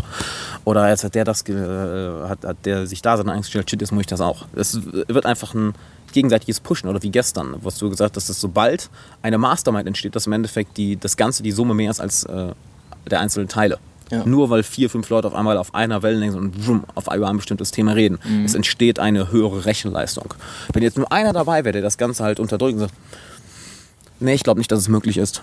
Oder nee, das ist zu, zu unsicher, lass es mal lassen. Oder nee, ich habe da zu viel Angst vor. Mhm. Sofort wird das die komplette Energie von allen runterdrücken.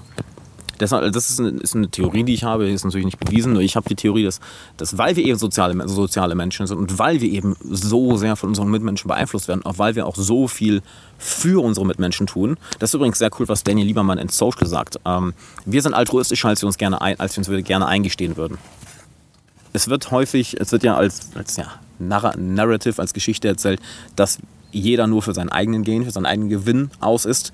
Doch dass, wenn wir uns ähm, Gehirnmessungen beispielsweise anschauen oder Experimente, wo Leute beobachtet wurden, wir sehr viel häufiger altruistisch handeln, als wir uns eingestehen, weil wir uns danach irgendwie, irgendwie wegrationalisieren. Ich weiß nicht mehr genau, wie es erklärt hat. Ich kann nur sagen, liest das Buch Social von Daniel Lieberman, da erklärt das sehr viel genauer, dass wir halt, was er auch sagt, ich liebe das Zitat, wir sind die Meister der Kooperation. Wir wären nicht an der Spitze der Nahrungskette, seien wir ehrlich, wie Lucy Kay sagt, wir haben die Nahrungskette einfach verlassen.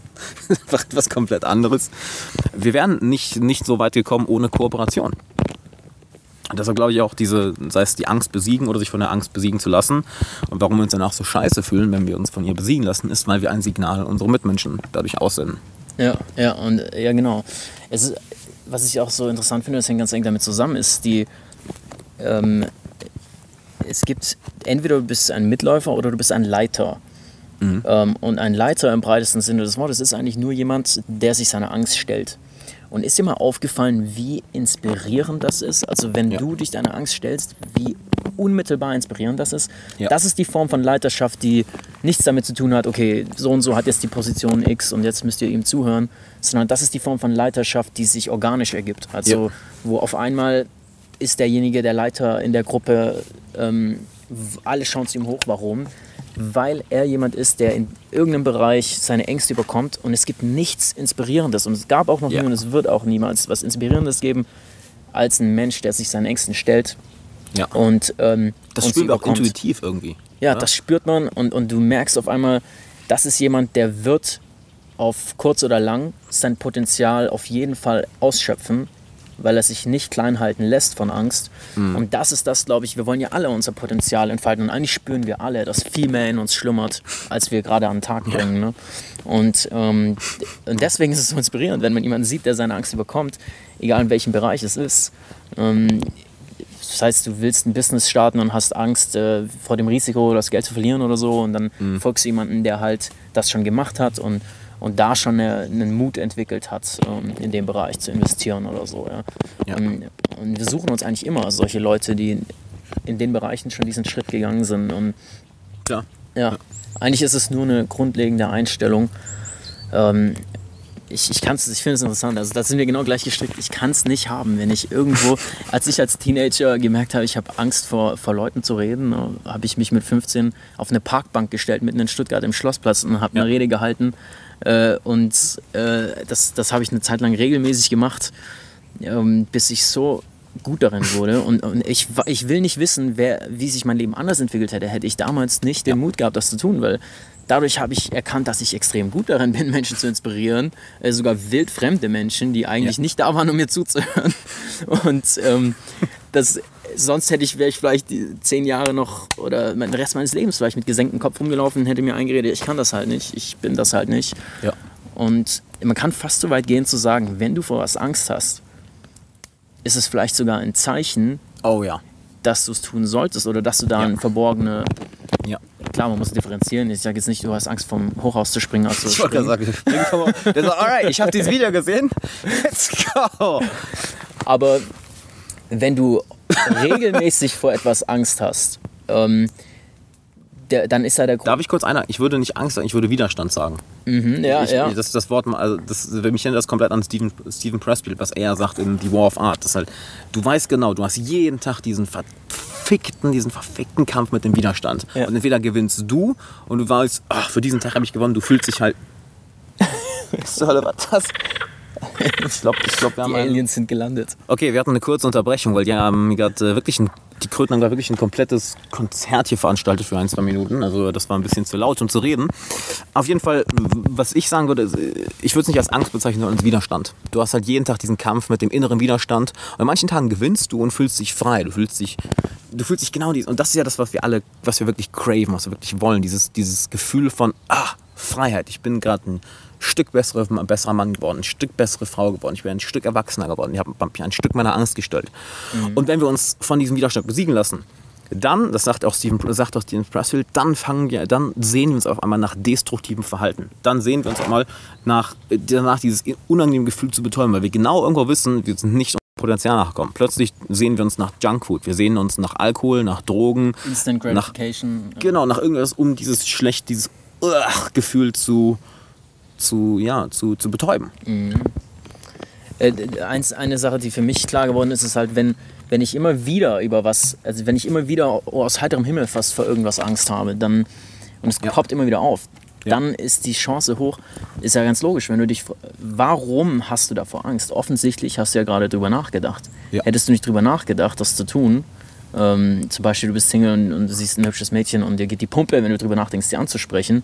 Dann musst ähm, du es halt machen. Und du machst es jetzt nicht. Ja? Äh, du, du hättest dein Unterbewusstsein, warum hättest du Angst, wenn du es nicht gerade eben dir vorgestellt hättest zu tun? Ja. Äh, die Angst wäre nicht aufgekommen, hättest du es nicht im Kopf schon getan in dem Moment.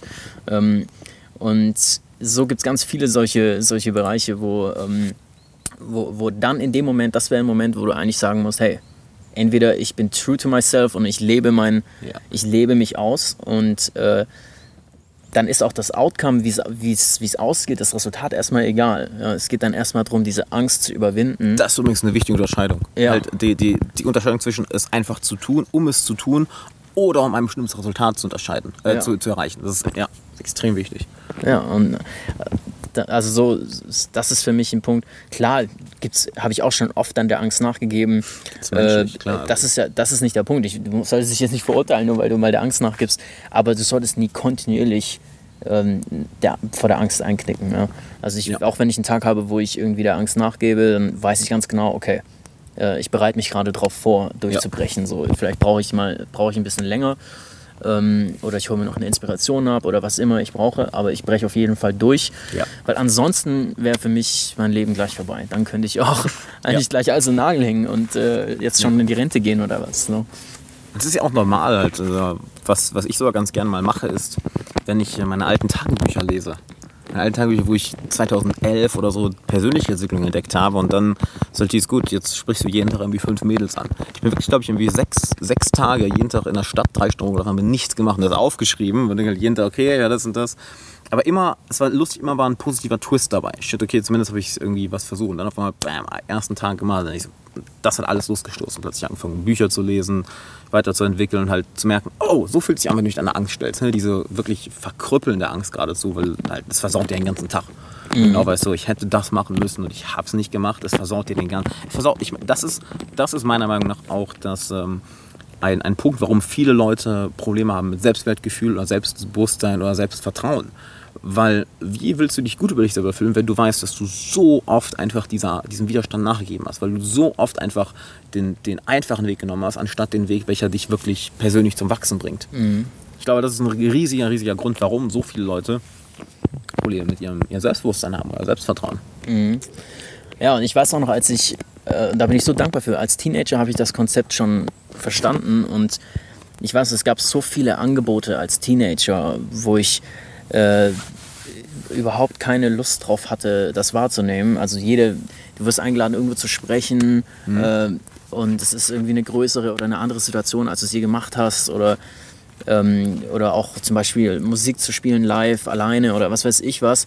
Und eigentlich hattest du dich gefreut auf, was weiß ich, ein äh, Wochenende mit Chips, Cola und irgendwie vom, vom, vom Fernseher oder vom, äh, vom Rechner oder so zocken und äh, dieses, dieses, und dann zu, in dem Moment zu wissen, hey, ich habe überhaupt keinen Bock, das zu tun, aber ich weiß, ähm, es ist für meine Entwicklung ja. wichtig und äh, es ist, es ist jetzt kommt es mir vor wie eine Grenze, die zu groß für mich noch ist, ja. aber wenn ich es einmal gemacht habe, dann erweitert sich meine Grenze und ich glaube, gerade in den jüngeren Jahren, wenn du jetzt äh, wenn du jetzt jünger bist, äh, ich meine, es ist immer relevant, aber gerade in den jüngeren Jahren solltest du irgendwie so gut wie alles, was deine Komfortzone sprengt, machen. Weil ja. später ist es so, kannst du dann wirklich sagen, du kriegst ein Angebot, irgendwie wo zu, zu, sprechen oder was weiß ich, was zu machen, was jetzt die meisten Leute sagen würden, was über ihre Komfortzone hinausgeht. Und du hast es schon gemacht, jetzt kannst du wirklich sagen, ja gut, ich, ich weiß, ich kann das, ja. will ich jetzt oder nicht, ja, ähm, brauch, du brauchst es ja nicht mehr, äh, du, du brauchst es nicht, du weißt, ja. du kannst es, das ist eine ganz andere Grundlage der Sache. Aber am Anfang solltest du, solltest du es einfach machen. Also ich, ich empfehle echt, da so viel möglich auszuprobieren und äh, deine Komfortzone zu sprengen, ist, glaube ich, so wichtig, gerade im jungen Alter, weil das ermöglicht dir nachher so viel. Tja du siehst so viel mehr Potenzial im Leben, du hast so viel mehr. Oder ich wusste zum Beispiel genau, ich, ich muss äh, in ein anderes Land ziehen, möglichst früh. Ne? Mit 20 mhm. bin ich in die USA gezogen und kannte keine Menschenseele dort. Und ich wusste einfach, ich brauche das, weil ich, ich will nicht wissen, wenn ich diese Erfahrung nicht mache und ja. in meiner Komfortzone bleibe, äh, wie anders ich mich dann entwickle. Und ja. äh, ich war einerseits aufgeregt, aber ich weiß noch, wie ich im Flugzeug saß dahin und ich wusste noch nicht mal, wo ich schlafe in der Nacht. Es war eine extreme Kurz, äh, Kurzentscheidung. Äh, ich hatte ein Grinsen im Gesicht. Ich hatte einerseits Schiss, weil ja. ich wusste, okay, ich habe keine Ahnung, wie ich mich da über Wasser halte und alles. Aber andererseits hatte ich einfach nur so ein Grinsen im Gesicht, weil ich genau wusste, ja man, das ist der Stuff, aus dem das echte Leben besteht. So, du, ja. Es ist auch ein Schritt des Glaubens praktisch. Ja. Glaube an was auch immer, nenn es an dich selbst, aber ja. an, an, dass du bereit sein wirst, die Challenges zu überkommen, die auf dich zukommen. Und ähm, ja, das, das ist eigentlich auch, merkst du auch, wenn du Menschen kennenlernst, das ist eigentlich, wie du versuchst, Menschen zu kategorisieren. Ja. Ähm, genau das meine ich halt eben. Wie, wie, wie sehr ist die Person am Leuchten? Genau. Da meine ich jetzt nicht, oh, sie ist voll am Grinsen und voll laut. Nein, du merkst es einfach, ist die Person ja abgedämpft oder, ist, oder leuchtet sie irgendwas an, strahlt sie irgendwas aus? Genau, und ist es jemand, der immer den leichten Weg geht oder gegangen ist? Ja, du spürst Oder jemand, der, der äh, sich traut, sich wagt oder sich es auch bewusst mal schwerer macht, ja. als es wär, äh, nötig wäre, ja. weil er eben wissen will, aus was er selbst wirklich gemacht ist und ja. weil er im Endeffekt ein Seeker ist, jemand, der sucht. Und das sind für mich die richtig interessanten Menschen und das merkst du auch sofort, äh, wenn du so jemanden triffst. Ähm, das, Sehr schnell. Ja, das sind Leute, wo es richtig Spaß macht zu connecten. Und wenn du so jemanden noch nicht hast, dann ähm, ich empfehle dir, du, du sollst wirklich solche Leute suchen und ja. Geh zu Meetups äh, in deiner Stadt, meetup.com oder, oder gründe ein eigenes Meetup einfach. Ja. Habe ich auch schon öfter gemacht, wenn ich in einer neuen Stadt war. Ähm, klar sind nicht alle Leute, die kommen, dann super cool, aber du findest meistens mindestens eine ja Person. Du, du brauchst ja nicht irgendwie Tausende, du brauchst ein, zwei. Ja, und es ist so wichtig, äh, mehrere Leute zu haben, die auch so ihre Grenzen sprengen und sich eben nicht niederlassen und, und in ihrer Bequemlichkeit im Leben. Ne? Wozu mir, wozu mir zwei Sachen einfallen. Zum einen, wo du, wo du das gerade ansprichst. Äh, ich mache ja genau zu dem Thema ein kostenloses Online-Training. Also trag dich oben in der Infokarte ein oder erster Link in der Beschreibung. Wenn du gerade das nur hörst, erster, erster Link in der, in der Audiobeschreibung. Also da auf jeden Fall zeige ich dir genau das, wie du solche Leute kennenlernst. Und zum anderen hast du eben gesagt, dass mit in jungen Jahren unbedingt die eigene Komfortzone verlassen. Was ich da sogar noch mal viel mehr sehen würde, es geht jetzt nicht darum, dass wenn du jetzt mit 14 anfängst, dich so weiterzuentwickeln, wo du dann mit 30 stehst und dann zu vielen Situationen, die, die, zu Situationen, die viele Leute einschüchtern würden, dass du dann sagst, ach, Kinderspiel, sondern eher, dass es dein Verhalten als Ganzes prägt. Ja. Wenn du jetzt schon immer den einfachen Weg auswählst, dann ist es ja ein Verhaltensmuster, was du stärker und stärker und stärker und stärker machst. Und stell dir vor, du machst das über fünf oder zehn Jahre, dass du ständig den einfachen, ich sehe, wir sind echt ein bisschen dunkel geworden, das ist ein bisschen mhm. dunkler, aber das ist ja kein Problem, dass, dass du wirklich über die nächsten fünf oder zehn, 15, 20 Jahre diese Verhaltensweise immer stärker machst. Und das entscheidest du selber. Denn jedes Mal, wenn du eine Entscheidung triffst, dann stärkst du eine bestimmte Neuronenverbindung in deinem Gehirn. Jedes Mal, wenn du den einfachen Weg auswählst, dann stärkst du diese Verbindung, dann stärkst du diese Verhaltensweise. Und das ist nichts einfach, was einfach mental irgendwie existiert. Nein, unser Gehirn existiert wirklich. Neuronen, neuronale Verbindung und Myelinisierung, das heißt, wie stark diese Verbindung oder wie schnell diese Verbindung feuert, existieren wirklich. Das äh, Beispiel, die Metapher, die ich immer gerne nehme, ist wie ein Feldweg. Je öfter ein Feldweg begangen wird, desto größer wird er. Je öfter du also eine Neuronbahn begehst, desto stärker wird die, desto schneller feuert die. Neurons that fire together, wire together. Oder bist du jemand, der ständig, oder ziemlich häufig, den einfachen Ausweg nimmt? Na, nee, ich werde mich nicht meine Angst stellen. Oder nee, heute nicht. Oder ich nehme die sofortige Bestätigung, sofortige Belohnung. Naja, dann ist die Wahrscheinlichkeit, dass du es morgen nochmal so machst, größer. Und dass du es dann, wenn du es dann nochmal machst, ist die Wahrscheinlichkeit, dass du es übermorgen nochmal machst, mal doppelt so groß vielleicht dreifach, dann vierfach. Und wie ist das, wenn du das über fünf oder zehn, 15 Jahre immer diese Verhaltensweise, diese Verhaltensweise an den Tag legst? Und das ist ja im Endeffekt ganz egal, in welchem Bereich du jetzt erfolgreich sein möchtest. Das heißt, dass du, dass du dir ein eigenes Business aufbauen möchtest, wie wir jetzt drüber geredet haben, um, um dann deine Träume zu verwirklichen. Ob du deine Leidenschaft zum Business machen möchtest, wo es übrigens auch keine richtige Antwort gibt. Eine Frage, die ich häufig bekomme, ist, soll ich meine Leidenschaft beruflich machen oder nicht?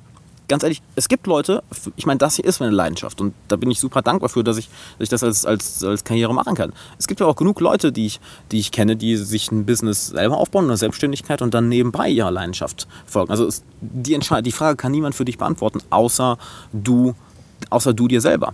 Und um zu dem Punkt mit, dem, mit der Verhaltensweise zurückzukommen. Genau so wirst du in jedem Bereich erfolgreich. Es sind niemals diese einmaligen großen Entscheidungen, die dich erfolgreich machen. Es sind die vielen kleinen Entscheidungen über Wochen, Monate, Jahre, Jahrzehnte hinweg. Nichts passiert von heute auf morgen. Der größte Pianist der Welt. Ich habe gestern noch, noch ein, äh, ein, kleines Konzert von Valentina Lisica, Lis, ich habe vergessen den Namen immer, ähm, oh, unglaublich tolle Pianistin, die einfach sagt, ja, sie, sie lernt jeden Tag, auch wenn sie jetzt schon eine der Besten der Welt ist oder vielleicht sogar die Beste der Welt, jeden Tag ein paar Stunden. Das seit und das seit Jahrzehnten ganz einfach. Und so wirst du gut in einer Sache. Nicht, wenn du dich einmal hinsetzt, okay, that's it, oder diese eine Entscheidung. Es sind immer diese 0,001 Prozent, die sich addieren und über mehrere Jahre, über mehrere Jahre hinweg denken dann Leute auf einmal, wow, du bist ja ein Genie. Wow. Ich habe gestern eine Frage bekommen, äh, in den Kommentaren sogar, ähm, Alex, wie schaffst du es, so lange so frei zu reden? Ja, indem, ich denke, du kannst dem zustimmen, indem wir es einfach oft machen. Ja, total. Also ich meine, indem du es einfach tausende Male machst, lernst du es. Ich meine, wie hast du laufen gelernt, indem du als Baby es einfach tausende Mal gemacht hast und jetzt ist es für dich halt, du stehst auf und läufst oder wie hast du Autofahren gelernt, wie hast du lesen gelernt, wie hast du ein Hobby, das dem du nachgehst, gelernt. Das sind zu denken. Ja. Ist was, was man wirklich einfach, indem man es tut, kannst du immer tiefer denken und ja. immer klarer denken. Ja, also es, äh, ich habe Faden verloren. wir müssen essen gehen. Ist ja kein, ich, ich auch, wir sind auch schon echt über eine Stunde hier, ne? schon recht lange. Ja. Auf jeden Fall. Und genau so wirst du eben über Jahre hinweg in einer Sache erfolgreich, indem du diese Kleinigkeiten jeden Tag machst, diese kleine Entscheidung und dann jetzt mal entscheidest, okay, ähm, nee, mache ich jetzt nicht, bleibe ich bei meinen alten Verhaltensweisen, bleibe ich in meiner alten Komfortzone oder gehe ich einmal aus meiner Komfortzone raus und mache etwas, was ich noch nie vorher gemacht habe.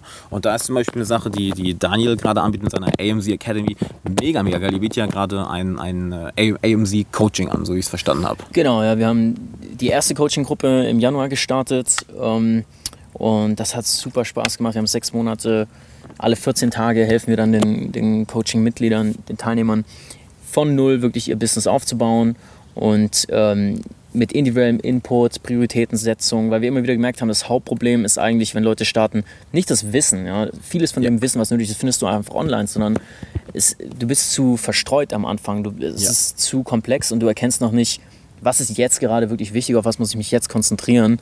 Und dann äh, machst du halt unnötig viele Fehler oder brauchst unnötig lange. Ähm, und Deswegen haben wir gesagt, komm, wir bieten ein Coaching an. Da können wir uns aber nur auf eine kleine Gruppe von Leuten konzentrieren.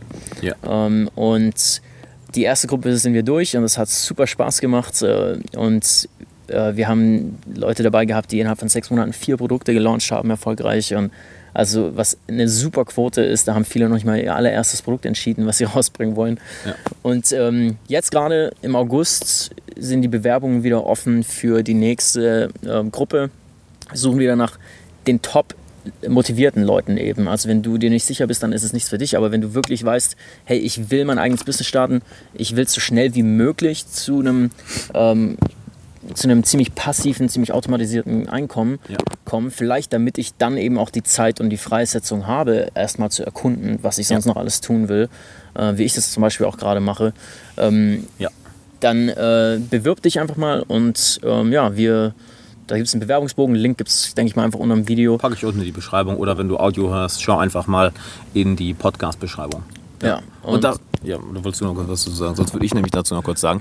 Wenn, ich habe ja, wie gesagt, das Glück, dass ich wirklich meine, meine Leidenschaft zur, zur Karriere machen konnte. Worüber wir heute gesprochen haben, ist im Endeffekt, du musst nicht dieser Vollzeitunternehmer sein, der auf einmal 100 Stunden die Woche arbeitet, um ein Millionenimperium aufzubauen. Wenn du sagst, shit, ich will eigentlich ganz gerne mal Leidenschaft folgen, aber ich möchte auch meine Finanzen geklärt haben, dann ist das mit, mit Abstand eine der besten Möglichkeiten, das zu machen. Also schau dir das Coaching unbedingt an. Ich kann es mehr, mehr als nur empfehlen. Wir kennen uns jetzt inzwischen seit zwei Jahren oder anderthalb Jahren. Das kommt mir wie eine Ewigkeit vor. Das ist, ja, das ist auch wahrscheinlich das ganze Reisen. Ja. Und ich kenne Daniel seit lang persönlich, war auch bei den Coachings ein, zwei Mal dabei, finde es sehr, sehr geil, wie, wie er und, und Maurice sich um wirklich die Coaching-Teilnehmer kümmern, um auch wirklich Resultate zu bringen. Ähm, was, was ja auch dem gleichen Prinzip folgt wie bei mir. Also ich folge ja auch, ich habe ja auch wenig Coaching-Klienten. Ich habe maximal immer ein Dutzend Coaching-Klienten, mit denen ich wirklich one-on-one arbeite. Und ihr seid ja auch eine kleine Gruppe. Ja. Weil es halt, was ja gerade im Internet oder in dieser ganzen Online-Marketing Marketing-Szene sehr populär ist, ist, etwas an tausend Leute zu verkaufen. So, und was, was, was da halt immer so ein bisschen problematisch ist, finde ich, was du angesprochen hast, das Wissen ist nicht, ist nicht das Schwierige. Ja. Das Wissen gibt es überall. Hier geht es eher darum, dass du jemanden One-on-One -on -one neben dir hast, der wirklich mit dir implementiert, der wirklich mit, der dich an die Hand nimmt und sagt, hör mal, ähm, das ist Kacke, mach's lieber so. Und auf einmal merkst du, eine kleine, eine Kleinigkeit, die, die nur durch das Coaching anders gemacht wurde, bam, ganz, ganz andere Resultate. Also egal, ob du deiner Leidenschaft beruflich nachfolgen möchtest oder ob du sagst, hey, ich möchte mir nebenbei was aufbauen, um es passiv, um passiv Geld zu haben, um passives Einkommen zu haben und dann wirklich meiner Leidenschaft zu folgen. Äh, check Daniels AMZ, AMZ, AMZ Coaching. Kann, kann man das so sagen? Die Academy ist äh, genau. äh, unsere Trainingsplattform und ähm, der Inner Circle ist das Coaching-Programm. Und ja. Genau, also würde ich sagen, schau es dir unbedingt an. Sehr, sehr geil. Und dann würde ich sagen, ja, erstmal danke, dass du dabei warst, Mann. Das war eine lange Session, aber es hat voll Bock gemacht. Ich das war echt vor allem, es war echt, als würden wir einfach nur so quatschen, äh, was, was ich immer am coolsten finde. Genau ja. über das reden wir auch, wenn wir einfach abhängen und ein Bier trinken oder. Äh, ja. ja, das war das Gespräch mit Alex. Wenn du jetzt noch da bist, nach der ganzen Stunde, erstmal Hut ab ähm, du scheinst wirklich jemand zu sein, der genauso tickt wie wir. Und ähm, deswegen würde ich auch super gern von dir hören. Was sind deine Gedanken zu diesen ganzen Themen, die wir besprochen haben? Ähm, wie siehst du Unternehmertum, die ganze Hustle-Mentalität? Ähm, ist für dich, ähm, willst du ein Business bauen, das wirklich zu 100% auch deine Leidenschaft ist? Ähm, und an dem du dich 100 Stunden die Woche durchschuften kannst oder willst du gerade einfach nur ein passives Cashflow aufbauen, um ganz komplett andere Dinge damit unterstützen zu können. Ähm, ja, all diese Themen finde ich super spannend. Wie gesagt, wir wollen zu solchen Themen auch viel mehr Dialog haben. Gerade auch hier im Let's Talk Freedom Podcast ist es natürlich ein ähm, unser Thema. Also, wenn äh, du Feedback hast zu dieser Episode, ähm, melde dich doch gerne bei uns. Entweder einmal auf dem Blog AMC Academy, AMZ, A-C-A-D-E-M-Y.org slash Episode 7. Ja, so kommst du direkt zum Blogpost für diese Episode. Da kannst du einen Kommentar schreiben, einfach unten drin. Oder ähm, du kannst einfach eine Sprachnachricht einschicken, am besten über die Anchor-App. Ja, einfach aus dem App Store runterladen, A-N-C-H-O-R, Anchor. In der App nach Let's Talk Freedom Podcast suchen und da kannst du dann einfach eine Sprachnachricht vom Handy aus ganz bequem schicken ähm, auf die wir dann in einer der nächsten Episoden antworten können. Ähm, gerne auch Vorschläge oder Ideen oder Fragen zu ähm, reinschicken, die, die, zu Themen, die dich interessieren, die du gerne in der Zukunft hören würdest. Ja, und generell natürlich würde uns super interessieren, weil das heute ein ganz anderes Format war als sonst. Ähm, wie fandest du das Gespräch und wirst du gerne mehr zu solchen eher ein bisschen philosophischeren Themen hören? Ähm, oder willst du lieber nur Hardcore ähm, Amazon-spezifische Themen hören. Würde uns super interessieren. Alles klar, das war's dann und äh, danke fürs Zuhören. Und vergiss nicht, den ähm, Podcast zu abonnieren, uns am besten auch auf YouTube zu folgen. Und ähm, ja, wir würden uns natürlich auch riesig freuen über eine Rezension, eine Bewertung auf iTunes oder wo immer du diesen Podcast gehört hast. Hilft uns natürlich viel weiter. Alles klar, dann bis zur nächsten Episode. Ciao, ciao.